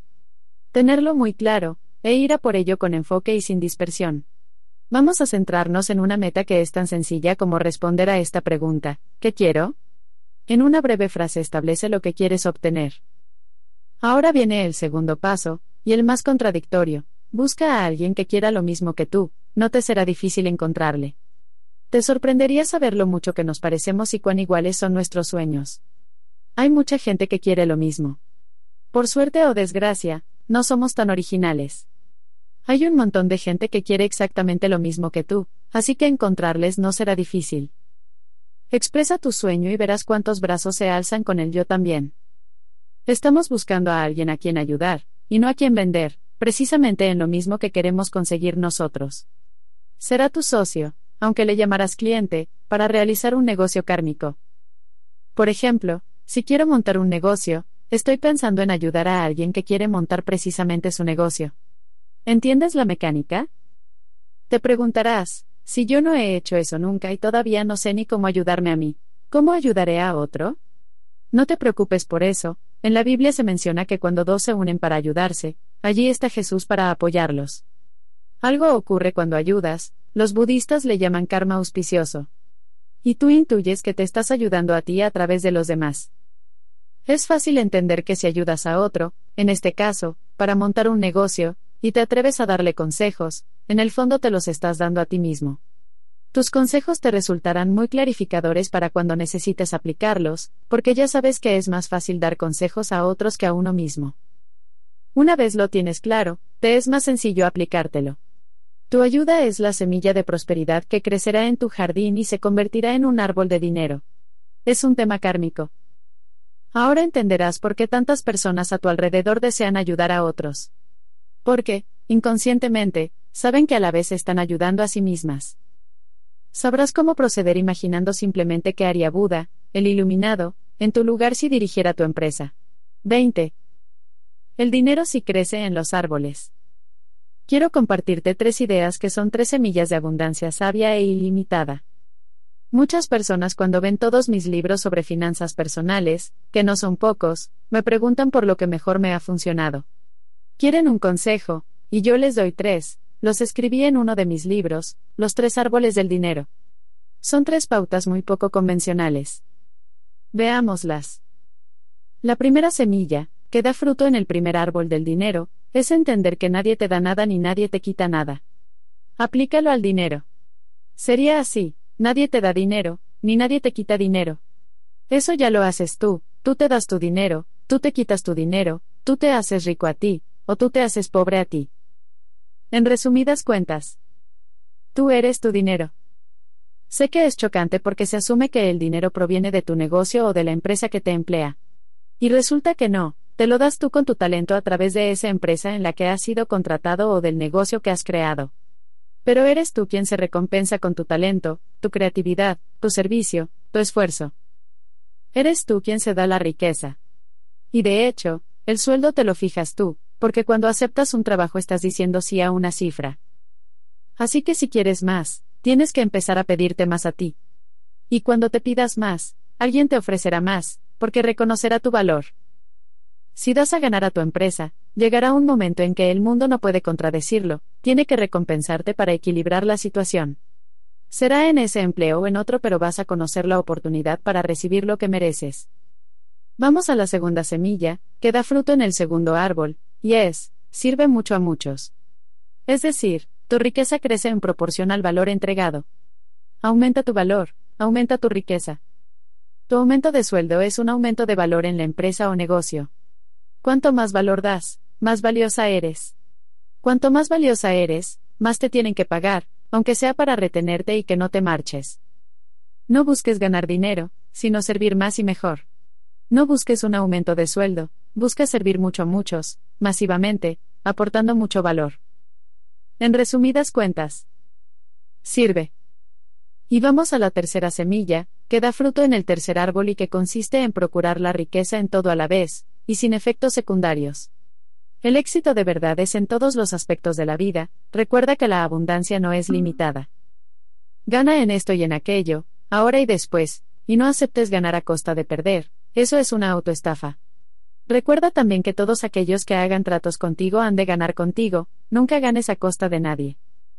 En resumidas cuentas. En todo y siempre. Ya tienes tres semillas de riqueza verdadera, ahora es tiempo de sembrar. La cosecha viene después. 21. Tu máquina de hacer dinero. Si tus ingresos actuales dejan aún mucho que desear, deja de hacer lo que no funciona. Por favor, no insistas más, reconoce que tus recetas de riqueza no han funcionado. Si no tienes ahora lo que andas buscando es que lo que haces no tiene la propiedad de proporcionarlo. Es hora de cambiar de rumbo. Acéptalo, lo que no te ha funcionado, después de años, ya no lo va a hacer, por mucho que insistas. Cambia de estrategia pero, sobre todo, cambia de mentalidad. Sé mente rica, no mente pobre, desarrollando tu sabiduría financiera. Y por lo que más quieras, Deja de estar peleado con el dinero y pasa a amistarte con él. Entiende que el dinero es tan espiritual como cualquier otra cosa. En cuanto hayas hecho las paces con la riqueza, y con los ricos, la abundancia será una posibilidad para ti. Antes no. Un cambio de empleado a emprendedor es tan grande como el de un planeta plano a uno redondo. La mente rica es la máquina de hacer dinero. No te confundas, no es el negocio lo que te da dinero, es tu mente. Una vez la mente se expande, y plasma en el mundo una idea de negocio, una máquina de hacer dinero, enseguida aparece una segunda idea de negocio, máquina de dinero. Y así. Colecciona máquinas de hacer dinero. No todas irán a máximo rendimiento siempre, echando vapor por las costuras. Los negocios tienen sus temporadas altas y bajas, pero si tienes varias máquinas de dinero siempre habrá una que tire de tu economía. La sabiduría financiera es crear y gestionar esas diferentes máquinas de dinero, al igual que un director de orquesta dirige a sus músicos. Es una sinfonía de cash flow. Un negocio es una máquina de crear cash flow, o crear riqueza, es también una imprenta de dinero legal. Quédate con la metáfora que más te plazca. Cuando tienes varias máquinas rindiendo beneficios, levitas, te entra una tranquilidad enorme. Y es que te has demostrado que tu mente sabe hacer dinero y cuando sabes hacer dinero una vez, sabrás hacerlo siempre. De ahí tu tranquilidad, tu paz financiera, confías en tu saber, que es para siempre. Has craqueado el código del dinero, y sabes cómo ganarlo una y otra vez, de una forma y otra, en esto y en aquello. Unas veces te irá bien, otras no tanto, y alguna vez te irá mal. Bienvenido al mundo de los negocios. No siempre aciertas, pero sabes hacer dinero al por mayor, usando tu mente. Y cuando alguien sabe hacer dinero, sabe que el resto de su vida está resuelta económicamente porque es sabio financieramente. 22. Duplícate.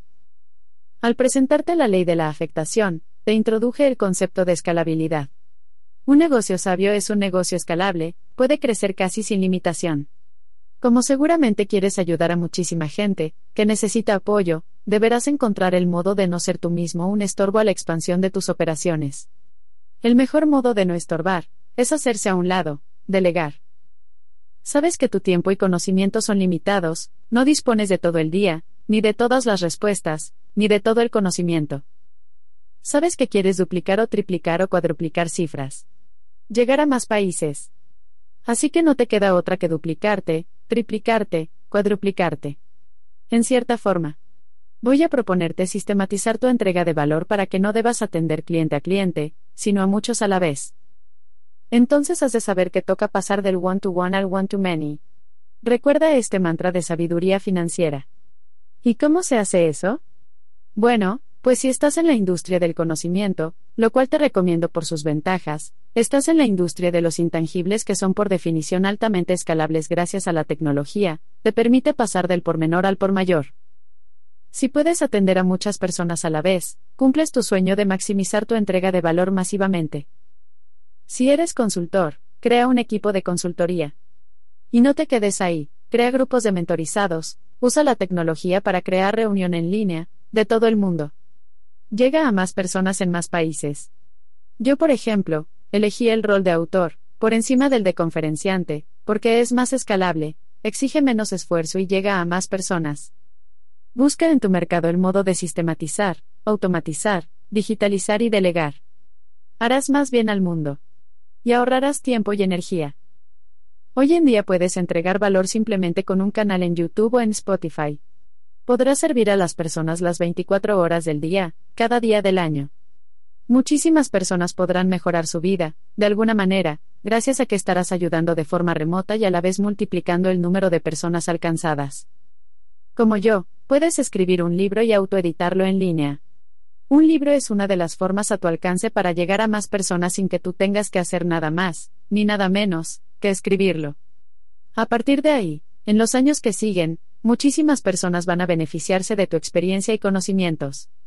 Y tus royalties aterrizarán cada mes en tu cuenta bancaria de forma automática, puntual y elegante.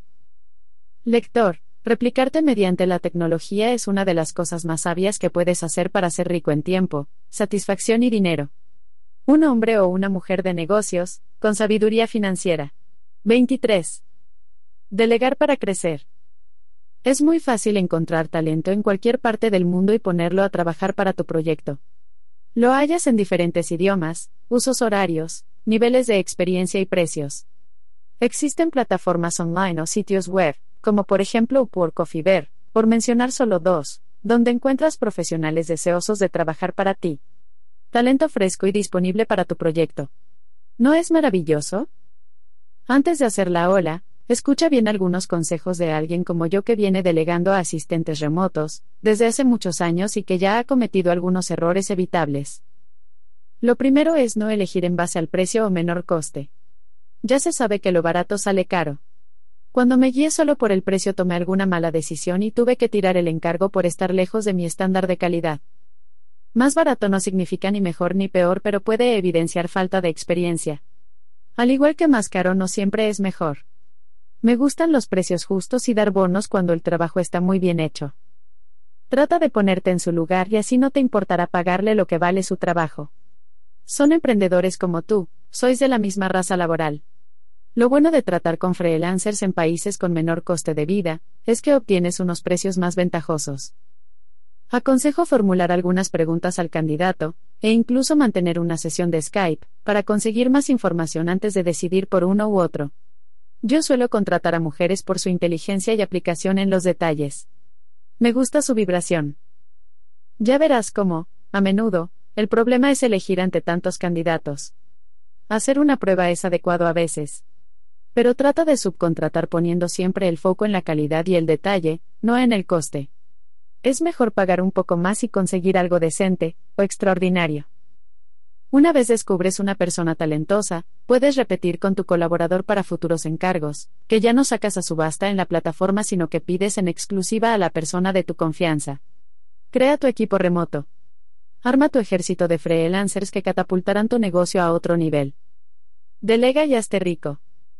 También te aconsejo que seas lento en contratar y rápido en despedir. No pierdas tiempo con los mediocres y amateurs, hay mucho talento disponible por todo el mundo. Fíjate en cada detalle, en cómo se expresa, en el tiempo que tarda en responder, en su background, y por supuesto en las valoraciones que han hecho otros usuarios de la plataforma. Yo apenas tengo en cuenta su formación académica, aunque la reviso siempre. Sé siempre respetuoso con sus tarifas y con sus necesidades. Son personas, son profesionales, son colegas y hay que tratarlos con respeto y profesionalidad. Si sobreexceden tus expectativas, lo adecuado es sumar una propina o bono. Entiende que son autónomos o freelancers que dependen de los encargos para sostener a su familia.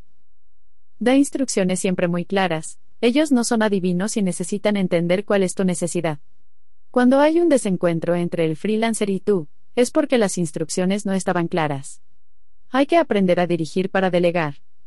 Sé un buen cliente, Además no olvides que ellos también van a valorarte en la plataforma y eso influirá en tus futuros encargos. No te conviertas en un apestado.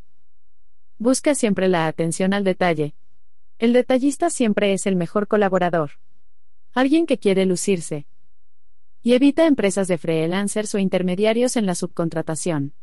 Verás que hay empresas que subcontratan tu pedido, que te buscan un freelancer, a costa de añadir su margen como intermediario, con lo cual lo que ocurre es que se encarece el producto o se reduce el ingreso de quien hará el trabajo.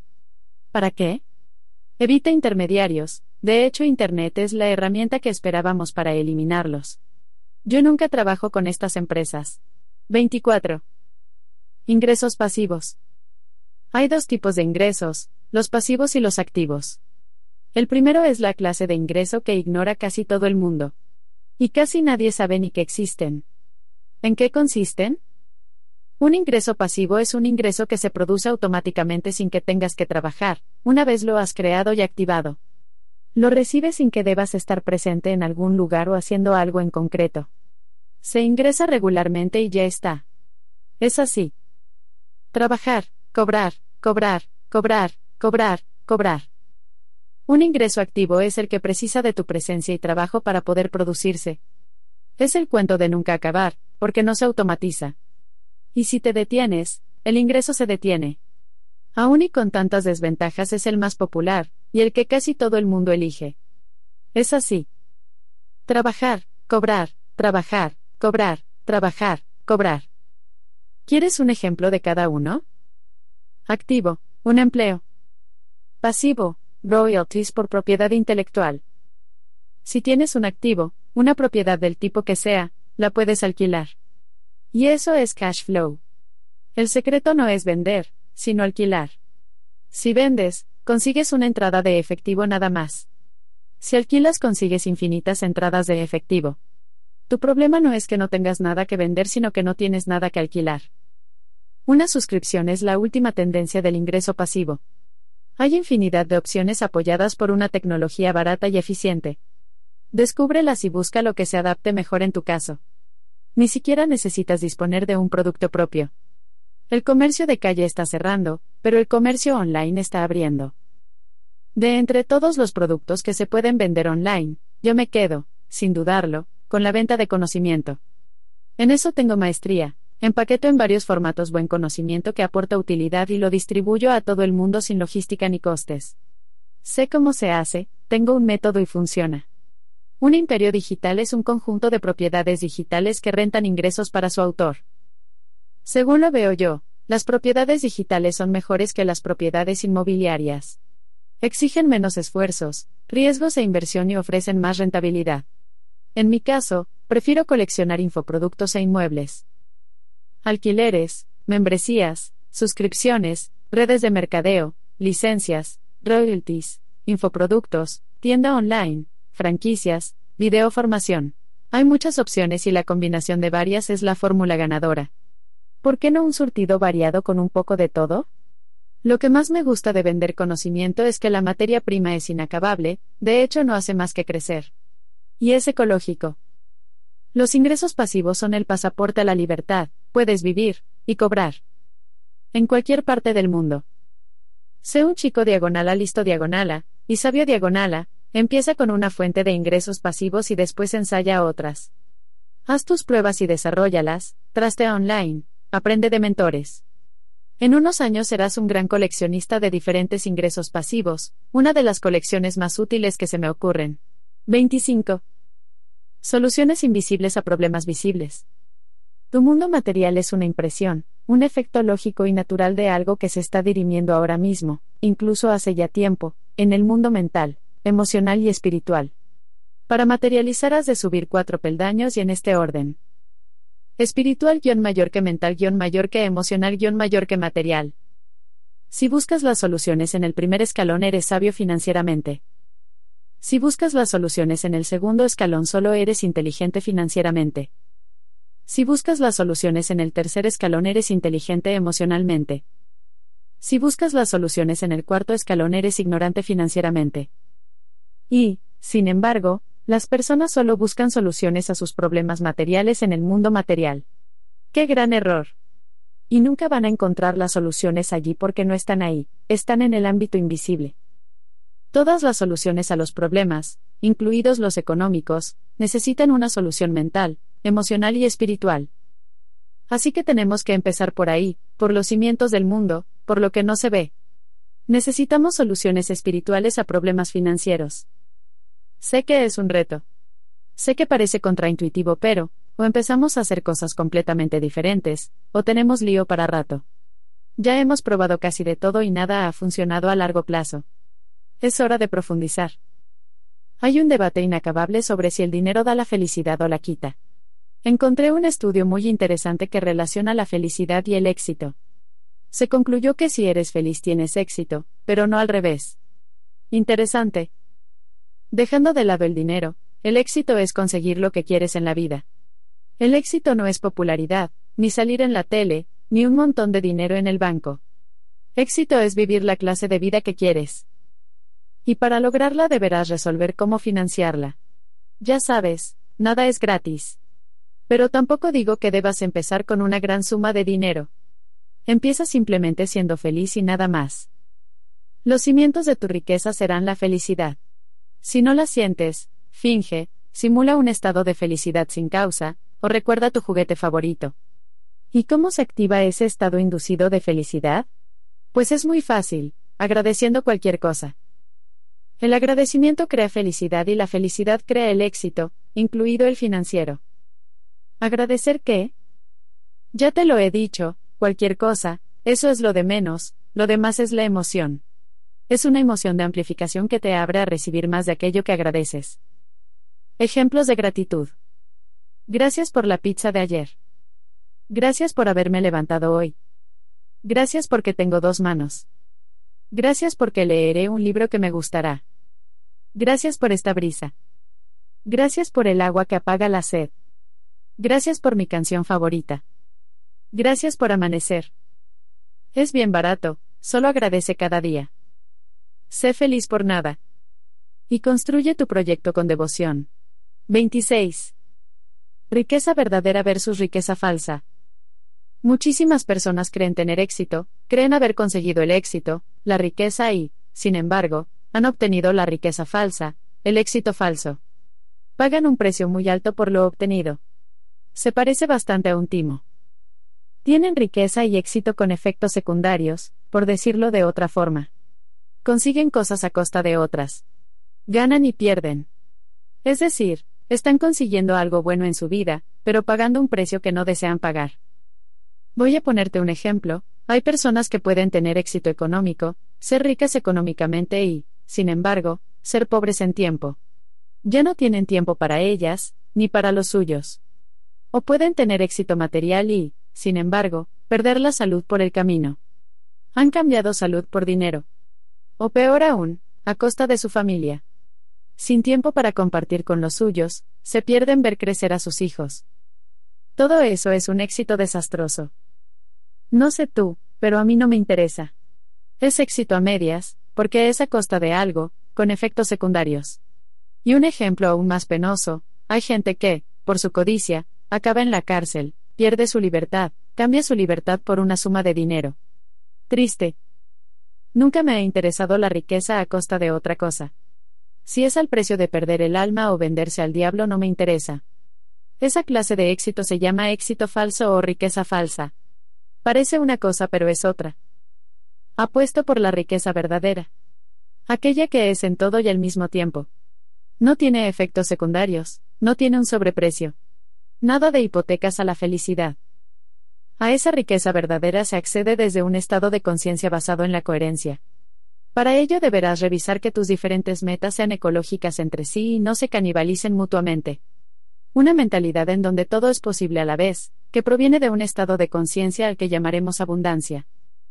La ambición iluminada es quererlo todo.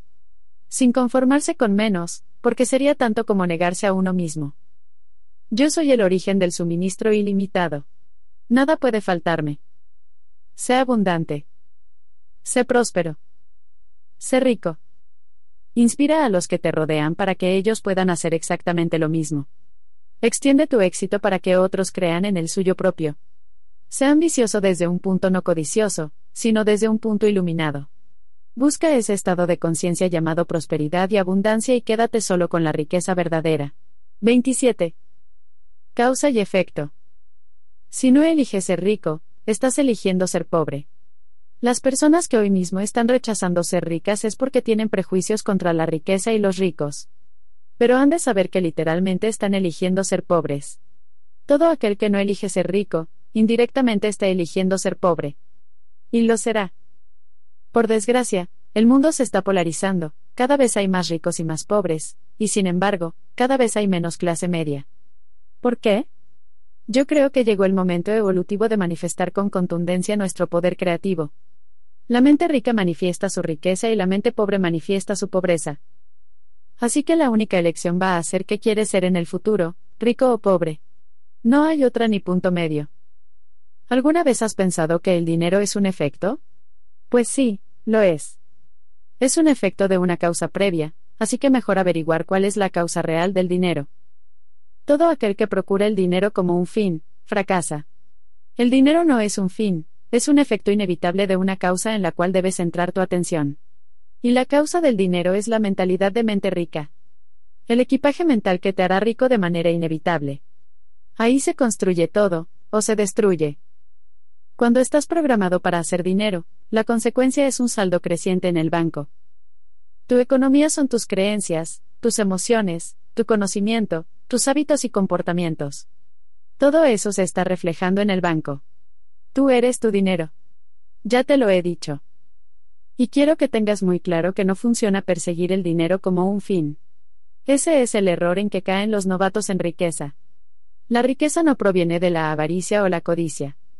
Proviene de la generosidad, la coherencia, la autenticidad, el servicio y la entrega de valor masivo. ¿Qué piensan los ricos? ¿Que los demás no piensan? ¿Cómo se comportan los ricos? ¿Que los demás no hacen? Si quieres salir del promedio en lo económico, empieza a hacer lo que casi nadie hace. Mejor aún, juega a la contra, haz lo contrario a lo que hace la mayoría, por norma, y te irá bien, entrarás en la élite financiera. Los ricos no se diferencian en el dinero que tienen, eso es solo una consecuencia de aquello que les diferencia. No, no tiene nada que ver con el dinero.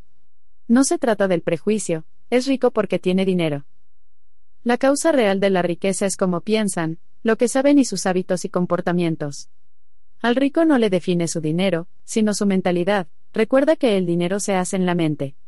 Así que si no tienes dinero, te felicito, no lo necesitas para convertirte en rico. Ya llegará. A la mente pobre no le parece posible ganarse la vida con lo que le gusta. Y ahí empieza su ruina. Cuando cree este mito, la persona promedio busca inconscientemente una ocupación que detesta, algo odioso, con la esperanza de que le haga rica. Precisamente las personas que más ganan, son aquellos que disfrutan con lo que hacen. No van a trabajar por dinero. Tan solo es que necesitan hacer lo que hacen. Y les cuesta retirarse. Las personas buscan la comodidad material, la prosperidad, sin darse cuenta de que eso es el efecto de una causa previa. Perseguir el efecto, pero no activar la causa es muy frustrante. He escrito un libro completo, El Código de la Manifestación, para explicar el origen de todo lo que quieres ver en tu vida, y cómo se materializan los sueños. Imaginemos una persona mirando al techo, esperando que se encienda la lámpara, pero como no hace nada más que mirar la lámpara, no ocurre nada. Demasiadas personas buscan la riqueza sin darse cuenta que la riqueza es un efecto de una mentalidad. Miran la bombilla que no enciende y no entienden qué pasa. ¿Por qué a otras personas sí se les enciende la bombilla? Porque le dan al interruptor. Se entiende bien la metáfora, pero te aseguro que muchísimas personas se enfadan con el mundo porque no prosperan. ¿Y por qué se le encenderá la bombilla a fulanito? Se preguntan. Ignoran que la mente es el interruptor de la riqueza. De ahí el subtítulo de este libro, Usa tu mente como interruptor. Todo se gesta en el nivel de la conciencia. Y proviene de un ámbito no visible que, si se activa, ha de crear forzosamente un efecto visible en el mundo de las cosas. Ahora ya sabes por qué elegí la imagen de la portada. 28. Cada día, un ingreso. Trabaja para que cada día obtengas ingresos, diferentes a los de una nómina. Sé que esto puede sonar algo extraño porque estamos acostumbrados a recibir nada más que un ingreso al mes, salario. Imagina oír el sonido de la caja registradora mental cada día. Cuando una persona entra en el mercado laboral, pacta una cifra fija y un día de cobro, porque todo está programado para que sea así. Da igual, cómo llega, efectivo, cheque o transferencia. Eso es todo lo que hay. Siempre el mismo importe, siempre el mismo día y vuelta a empezar cada mes. A esperar un mes entero para volver a recibir un ingreso, una eternidad. Y lo peor, un año solo tiene 12 ingresos. No cambies un año por 12 ingresos. Es muy poca cosa, y no es inteligente financieramente. Es lo que la mayoría de las personas obtienen por lo común, y creen que es la única opción posible para generar ingresos. Pero voy a plantearte un paradigma financiero diferente, 365 ingresos anuales, variables. ¿Lo imaginas? Es una opción real, aunque no frecuente, múltiples líneas de ingresos variables, con lo cual raro es el día que no ingresas. Eso te mantiene el contacto diario con tu dinero y mejora tu relación con él. Y tiene la cualidad de permitirte entrar en el club de la riqueza. Fíjate que es lo contrario a lo habitual. Cuando una persona tiene una nómina solamente cobra una vez al mes, con lo cual raro es el día que tiene ingresos, porque solamente ingresa una vez al mes. Son dos polos opuestos, la riqueza y la antirriqueza. En el primero ingresas el 100% de los días, en el segundo solo el 3% de los días. Ingresar a diario, ¿cómo se consigue? Obvio, creando fuentes de ingresos que estén bajo tu control y diversificándolas. En este caso es difícil saber cuánto ganas al mes, pero te aseguro que ese es un signo distintivo de los ricos, no saben ni cuánto ganan ni cuánto tienen. Tienen tantas fuentes de ingresos que es laborioso saber lo que ingresan cada mes y pasan de contarlo. Yo, al principio, hacía una hoja de Excel pero me cansé, había demasiados números y conceptos. Perdí el tiempo. Ahora me basta con los balances anuales que me da el contable. Procura ingresar cada día y que el gasto diario sea menor y ya puedes olvidarte de echar cuentas. Tu objetivo es tener tus ingresos descontrolados, no tus gastos. Enseño a los emprendedores del conocimiento, los expertos, a crear una docena de fuentes de ingresos diferentes derivadas de su conocimiento. Son 12 fuentes o conceptos totalmente diferentes para ingresar. Unas son diarias, otras semanales, otras mensuales, otras anuales. Cuando vendes, y tus ventas son diarias, tus ingresos son diarios. Con lo cual cada día hay una venta o varias. Si has diversificado, tienes más opciones, porque si no es de esto es de aquello. Y al final lo que ocurre durante el mes, es que todos los días estás ingresando dinero por un concepto o por otro. 29. El hábito de ingresar más. Quiero compartir un superpoder que me lo ha dado todo, absolutamente todo en la vida y ese superpoder se llama autodisciplina. De niño, Pronto tuve que olvidarme de la suerte, de mi coeficiente intelectual, de mis notas académicas. Y tuve que centrarme en lo que funciona todas las veces, lo seguro, la autodisciplina, la mejora continua, no rendirse nunca. He concluido que el éxito no depende del coeficiente intelectual, ni de la suerte, ni de trabajar duro. Todo lo cual ayuda pero no decanta la balanza, el éxito depende básicamente de tener mucha disciplina, lo cual no es nada más que comprometerse al 100% con lo que haces. La disciplina no es obligación sino devoción. Y eso es imparable. La disciplina es una elección desde el corazón que hace que te impliques absolutamente, simplemente porque no puedes no hacerlo. La coherencia no te permite abandonar. Tanto si la tarea te agrada o te desagrada, la implicación con el proceso entero es total y en los momentos menos agradables completas la parte dura del plan con entrega. He escrito un bestseller, El poder de la disciplina para entender lo que hará por ti. En mi caso, escribir libros y compartir ideas poderosas es algo que no puedo dejar de hacer. Por lo tanto, ser disciplinado, levantarme pronto y escribir mil palabras al día, no es una obligación, sino que es devoción. Madrugo y lo hago, sin que sea un esfuerzo y sin excusas. Este es el libro 31 que escribo y me queda cuerda para rato.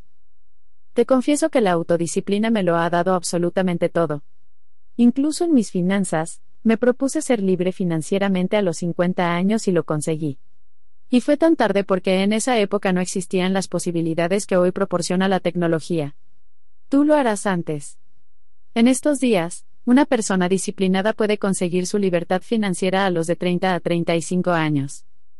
Lo que no entiendo es cómo funcionando también este superpoder se ha ignorado por tantos indisciplinados. No saben lo que se pierden.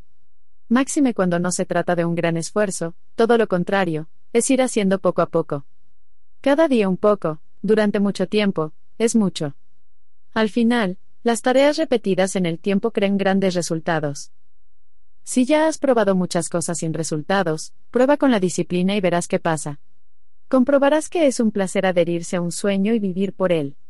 Y verás cómo cada día, haciendo poco, en unos años consigues muchísimo y eres absolutamente imparable. Uno de mis hábitos sabios financieramente es la disciplina en crear nuevas fuentes de ingresos. El hábito de ingresar es una disciplina, crear fuentes nuevas de ingresos con productos y servicios nuevos. El hábito de ingresar es el hábito de ganar más. No solamente tienes más fuentes de ingreso que están diversificadas, sino que además aumentan de caudal. Cuando te disciplinas en ingresar creas un hábito, el hábito de ganar más. 30. Hábitos de riqueza. Para ganar hay que disfrutar. Todo es un juego y los juegos hay que disfrutarlos. Si no disfrutas, no vas a ganar, y si acaso ganas, vas a perder tu sonrisa. Puedes ganar el juego, pero ¿qué sentido tiene si es a costa de perderte a ti? Veo a la gente tensa en lo tocante al dinero. Yo siempre les aconsejo sonreír más, porque es un mensaje inequívoco de autoconfianza que lanzamos a la mente inconsciente. Es señal de que todo va bien. La riqueza empieza en la felicidad. Les noto preocupados, tensos, temerosos. No es así como se gana dinero. El dinero se gana disfrutando a pesar de la incertidumbre y las dudas lógicas. Uno de los mejores hábitos que puedes cultivar es el de simplificar y enfocar en una sola cosa. La gente rica hace muy pocas cosas bien, pero las borda. Al menos al principio, hace menos para ganar más. Siempre me sorprende ver a la gente hacer demasiadas cosas. Recuerdo el principio de W Pareto, búscalo en la Wikipedia. Menos lío es más, con los negocios también funciona. Los pobres hacen tantas cosas, trabajan tanto, que no se harán ricos nunca. Trabajan tanto que no tienen tiempo de ser ricas.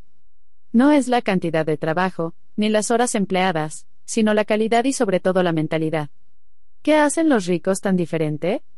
Sistematizan, crean equipos eficientes, delegan, mejora continua. Crean sistemas y después los automatizan. O los venden. La tecnología actual permite crear sistemas para realizar tareas de forma automática. Y eso les permite ganar tiempo, no necesitan estar ahí. Por ejemplo, una tienda online tiene al menos el cobro sistematizado, cuando no la entrega. Imagínate que hubiera un cobrador atento a cada pago. Aburrido y costoso. Mejor delegar en una pasarela de cobro automático, no se equivoca con el cambio. Como mencioné la delegación, He de insistir que los sabios financieramente tienen el hábito de saber decir no a lo bueno para poder decir sí a lo extraordinario. Como los hábitos se refuerzan, pronto te sorprendes negándote sin despeinarte a ofertas peregrinas. Funcionas así, no, no, no, sí, no, no, sí, no, no, no, no, sí. El ahorro de tiempo y energía finalmente atrae una propuesta más auspiciosa que equilibra las cuentas. Al final, todo cuadra. Aplica la ley de Pareto, descarta el 80% de las cosas que te propongan y quédate con el 20%, de clientes, de proyectos, de ideas, que es el 80% de los resultados. Ya verás que te irá mucho mejor. Deja siempre algo en la mesa para otros, no es que sea malo, lo que pasa es que no es extraordinario. Y no es para ti. 31. Hábitos sabios.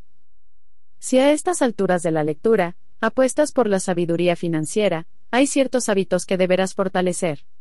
Uno te llevará a otro, la cuestión es empezar. Puedes empezar por estos.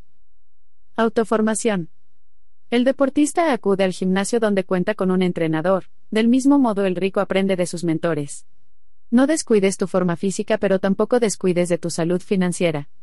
Si no inviertes en ti mismo, no puedes mejorar. Y ya sabes que para que la economía cambie antes es necesario un cambio personal. Aprende cada día. Habilidades top. Como por ejemplo promocionarse y vender. Aprende a vender, es la habilidad número uno en un negocio. La segunda es ser creativo en la venta. Y la tercera, aprender a comunicar en la venta. Presenta tu producto o servicio de forma irresistible. Esto incluye saber hablar en público y redactar textos sugerentes. Promoción y venta son las actividades preferidas de los ricos. Inteligencia emocional. No trabajes con dinero, mejoraslo con las personas y cada una es un universo emocional con el cual empatizar. Esta inteligencia te exige gestionar tus emociones y a la vez responder con inteligencia a las de los demás. No te iría mal conocer los fundamentos de la neurociencia para saber qué mueve a las personas. Tecnología. No llevar los negocios a Internet es el error más grande que se puede cometer. No me refiero a tener una presencia testimonial, como una web, sino ser muy proactivos en diferentes plataformas. Las personas experimentan cada vez más en el ámbito digital y tus negocios deben estar donde está la gente. La revolución digital es imparable. Sé digital, busca mi libro, Imperio Digital y verá qué tal es vivir y ganar online. Un negocio es tu gimnasio mental y espiritual. Inglés. Deberás conocer este idioma porque es el lenguaje de los negocios no solo para comunicarte en un mundo global, sino porque la mayoría de las fuentes de información, formación y conocimiento vienen en esa lengua. Si no lees libros que se están publicando solo en inglés, estás obsoleto, fuera de juego, en Babia. Desarrollo personal. Un negocio no es más que el gimnasio de tu espíritu. Te va a exigir desarrollar muchas cualidades humanas sin las cuales no es viable. El éxito depende, cada vez más, de quién eres y no tanto de lo que haces. Fíjate que en las librerías, las secciones de negocios y autoayuda se confunden. Crece tanto como puedas. Actitud ganadora. Lo que sabes es aptitud y quién eres es actitud. Pues bien, el éxito depende en un 80% de la actitud, y solo un 20% de la aptitud. O dicho de otra forma, lo que sabes cuenta pero el espíritu desde el cual se aplica lo es todo. Las empresas ya no contratan por los conocimientos, sino por el carácter. De entre todas, me quedo con la autodisciplina y la autoconfianza. Si uno no cree en sí mismo, en su negocio, en su producto y mensaje, ¿cómo va a creer un cliente? En resumen, si vas a invertir en un negocio, invierte en ti. Y si vas a mejorarlo, antes mejórate tú. 32. El dinero ama la velocidad. Hay dos palabras que me encantan, anticipación y reinvención. Anticiparse es ir por delante de la evolución del mercado, ser pionero, formar parte de la vanguardia. Así siempre te verán fresco y en consecuencia tu cuenta bancaria contará también con dinero fresco. No hay nada peor que un negocio obsoleto, anticuado y casposo. Busca la tendencia y súbete a ella. Sigue a la vanguardia y atisbarás por dónde irán los tiros en unos meses y años. En mi caso, me es tan sencillo como mirar siempre de reojo al mercado norteamericano de la edición. Siempre van por delante y anticipan lo que en mi país será novedad en unos meses o años. Si te anticipas a cuando eso ocurra, serás percibido en tu mercado como pionero. Ni te imaginas cuánto me ayudó esta estrategia. Por ejemplo, la ola del coaching ya pasó, después vino la de la mentoría y a saber qué seguirá. Yo me subí y me bajé a esas olas con anticipación a su auge y su declive. Sé el primero en entrar y el primero en salir. Si eres rápido, tanto al entrar como al salir, se te percibe como creador de tendencia. Y ya sabes, quien da primero da dos veces. Cuando empecé como freelancer, al margen del mundo corporativo, ya hace 20 años, también formaba parte del grupo de cabecilla de los desertores corporativos, los que se establecen por su cuenta, Hoy es más normal largarse de una empresa para crear la tuya propia, pero entonces será la excepción.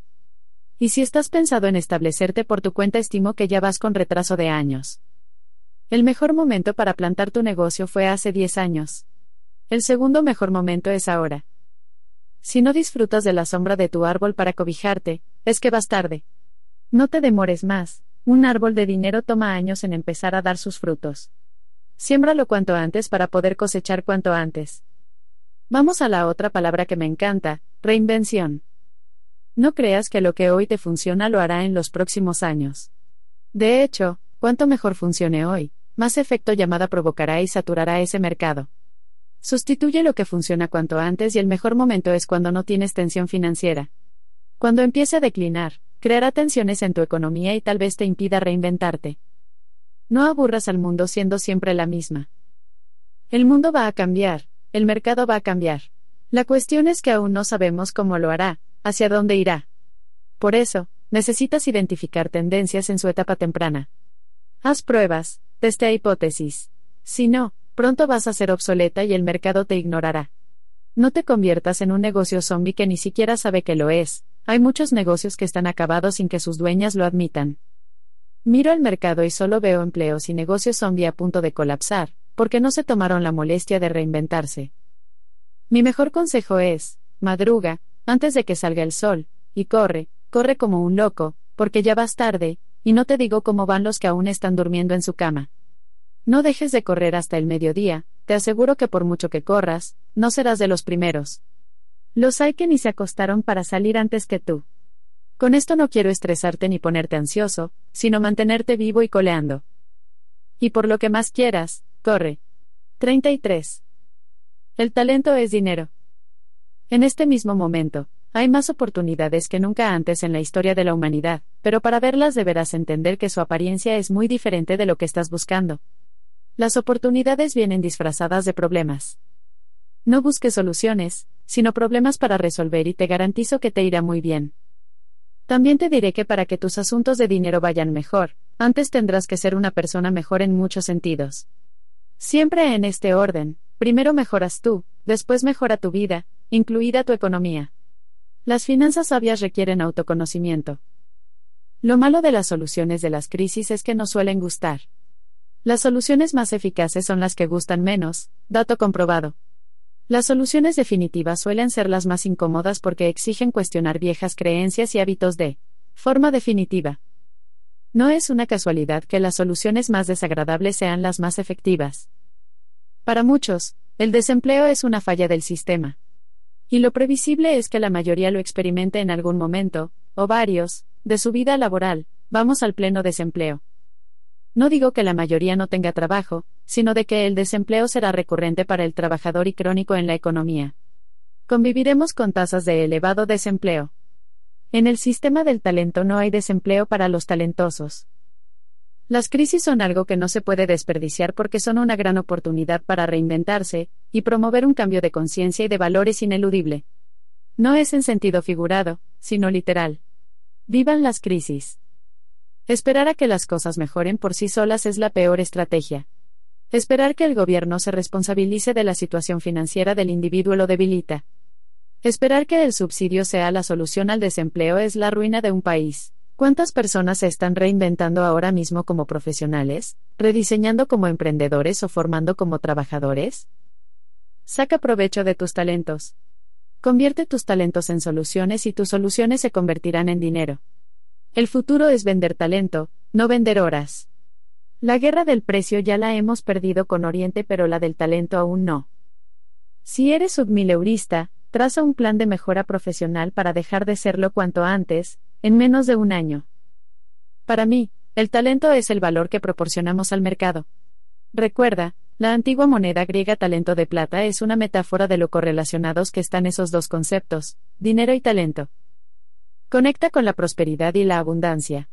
Con una mentalidad rica, y no pobre.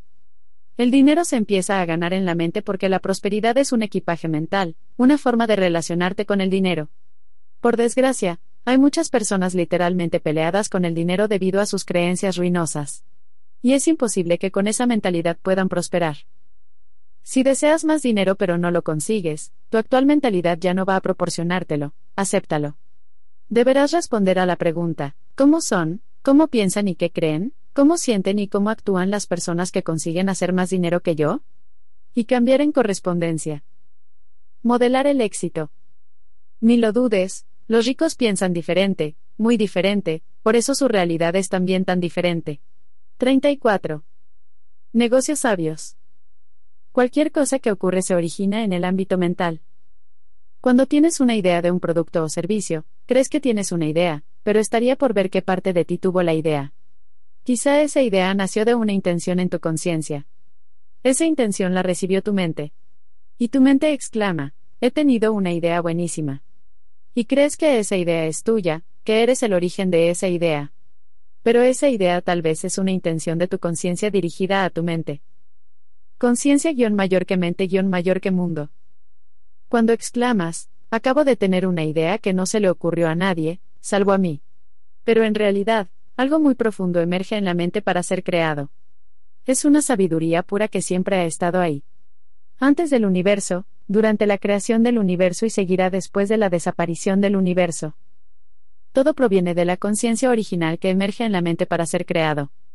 Básicamente lo que quiero expresar es la necesidad de aplicar la conciencia a los negocios. No solo la mente, sino también el espíritu. No basta con la inteligencia financiera, sino que precisamos de sabiduría financiera si queremos que la riqueza sea duradera. Muchos negocios fracasan porque carecen de alma, no se les reconoce espíritu, son muy banales el prescindir del apoyo creativo de la sabiduría pura, no sobreviven. Espíritu, sabiduría, y mente, inteligencia, es como tener dos piernas, trata de andar con solo una, para avanzar de forma equilibrada. Ahora entiendes por qué muchos negocios avanzan a la pata coja, van a medias. Prescinden del espíritu como motor de evolución. En su limitada percepción, intentan avanzar con inteligencia mental e ignoran por completo la inteligencia espiritual, sabiduría. Mente más espíritu es igual a sabiduría. Es como si un avión de dos motores prescindiera de uno. ¿Por qué renunciar al doble de potencia? Cuando me refiero a poner conciencia en los negocios, me refiero a gestionarlo con sabiduría y no solo con inteligencia. La mente es creativa, pero el espíritu es la fuente de lo que la mente imagina. Con corazón y con cerebro irás más rápido, y más lejos que si solo usas la mente. Ciertamente no puede materializarse nada sin la mente, pero me parece que deberíamos aspirar a la sabiduría para resolver los problemas, escuchar la mente y el espíritu, de su correlación brilla, como el oro, la sabiduría. Los negocios funcionan mejor si, además de la cabeza, se les pone corazón. 35. La ambición iluminada. déjame explicarte cómo pasé de la ambición egoísta a la ambición iluminada. En primer lugar, tú sabes, porque la conoces tan bien como yo, que la ambición egoísta es aquella que quiere resultados, logros, éxitos. A toda costa y por encima de todos, yo, yo y solo yo. Y eso es muy básico, muy elemental, nada sofisticado y un atraso evolutivo. Es el modo supervivencia. No me malinterpretes, está bien desear prosperar y desear conseguir cosas, es legítimo, pero escúchame bien, hay algo mejor, mucho mejor. No te digo que dejes de perseguir aquello que deseas, solo quiero informarte de que hay un tipo de ambición, la iluminada, que es mejor.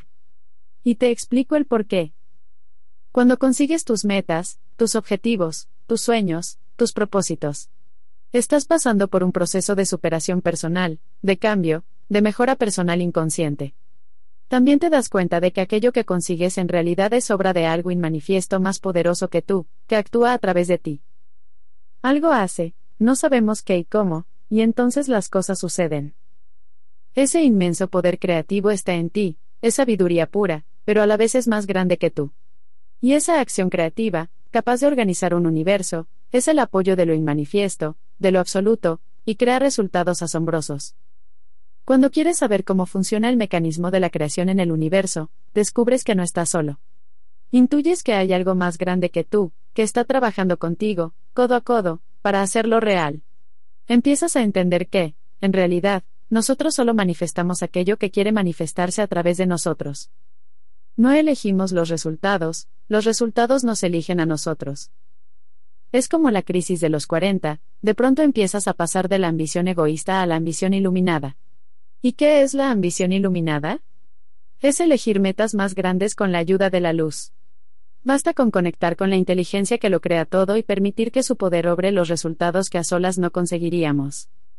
También ocurre algo asombroso y es que te preguntas qué es mejor para ti, pues dudas y dejas de saberlo. En realidad, nadie sabe lo que es mejor para sí mismo, todo cuanto puedes hacer es formular suposiciones. Pero de pronto confías en la sabiduría pura que conoce la solución a tus problemas financieros. Y le escuchas. Así que le preguntas a esa sabiduría, ¿Qué es mejor para mí? Y le pides, ayúdame a manifestarlo, ayúdame a crearlo. Eso es la ambición iluminada, asociarte con el absoluto poder creativo del cosmos. Es una ambición mil veces más poderosa que la ambición minúscula del ego. La ambición egoísta es muy poca cosa. Es poco ambicioso conseguir lo que desee el ego, porque hay algo mejor. Lo ambicioso es llegar al corazón del cosmos y asociarte con su poder creativo. Jugar un juego más grande, con más sabiduría que inteligencia financiera. Conoce al autor. Webs del autor. www.elcodigodeldinero.com www.raymonsamso.com www.institutodexpertos.com www.tiendasamso.com http diagonal diagonal raymonsamso.info Síguele en redes sociales. Videocurso. En este nuevo videocurso online, obtendrás el código del dinero, técnicas de venta eficaces y el código de la manifestación. Para ser libre financieramente desde la conciencia. Tendrás acceso inmediato a los videos y a la plataforma con acceso de por vida. Haz clic en el enlace si sientes que ahora es el momento de despegar financieramente. Secretos de abundancia revelados.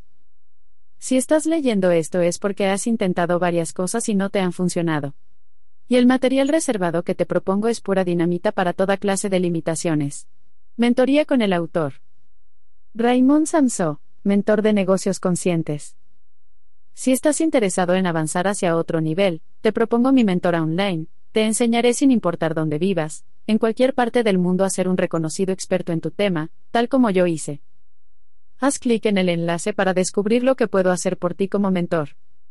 www.institutodexpertos.com Contáctame, vía Telegram, para verificar si tu proyecto profesional es seleccionable para mi próxima mentoría grupal online programa experto entra a mi canal, de punto diagonal sabiduría financiera.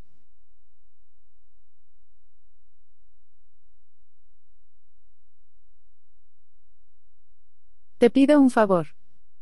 Quisiera pedirte un favor, para que este libro llegue a más personas y es que lo valores con tu opinión sincera en la plataforma donde lo hayas comprado. He de delegar en los lectores el marketing del libro porque en este mismo momento ya estoy deseoso de empezar a escribir un nuevo libro para ti. Bendiciones. Ninguna parte de este libro puede ser reproducida en cualquier forma o en cualquier medio electrónico sin permiso escrito del autor, excepto para uso en citas mencionando la fuente. Este libro está licenciado exclusivamente para el uso personal, no puede ser revendido ni regalado a otras personas. Si deseas compartirlo con alguien, compra una licencia adicional adquiriendo un nuevo ejemplar digital. Gracias por respetar el trabajo del autor. Solo si entre todos evitamos la piratería, el autor podrá publicar nuevos ebooks en el futuro. Todos los derechos reservados, incluido el derecho de reproducción de este libro o parte de él, en cualquier forma y soporte. Ningún fragmento de este texto puede ser reproducido, transmitido ni digitalizado sin la autorización expresa del autor. La distribución de este libro a través de Internet o de cualquier otra vía sin el permiso del autor es ilegal y perseguible por la ley. El precio de este libro es especialmente reducido para que cualquier bolsillo pueda acceder a él. No participes en la piratería digital de material protegido, Kravat Karma. Aquí acaba sabiduría financiera, el dinero se hace en la mente, emprender y libertad financiera. Spanish Edition, escrito por Raymond Samso. Espero que hayas disfrutado de la narración.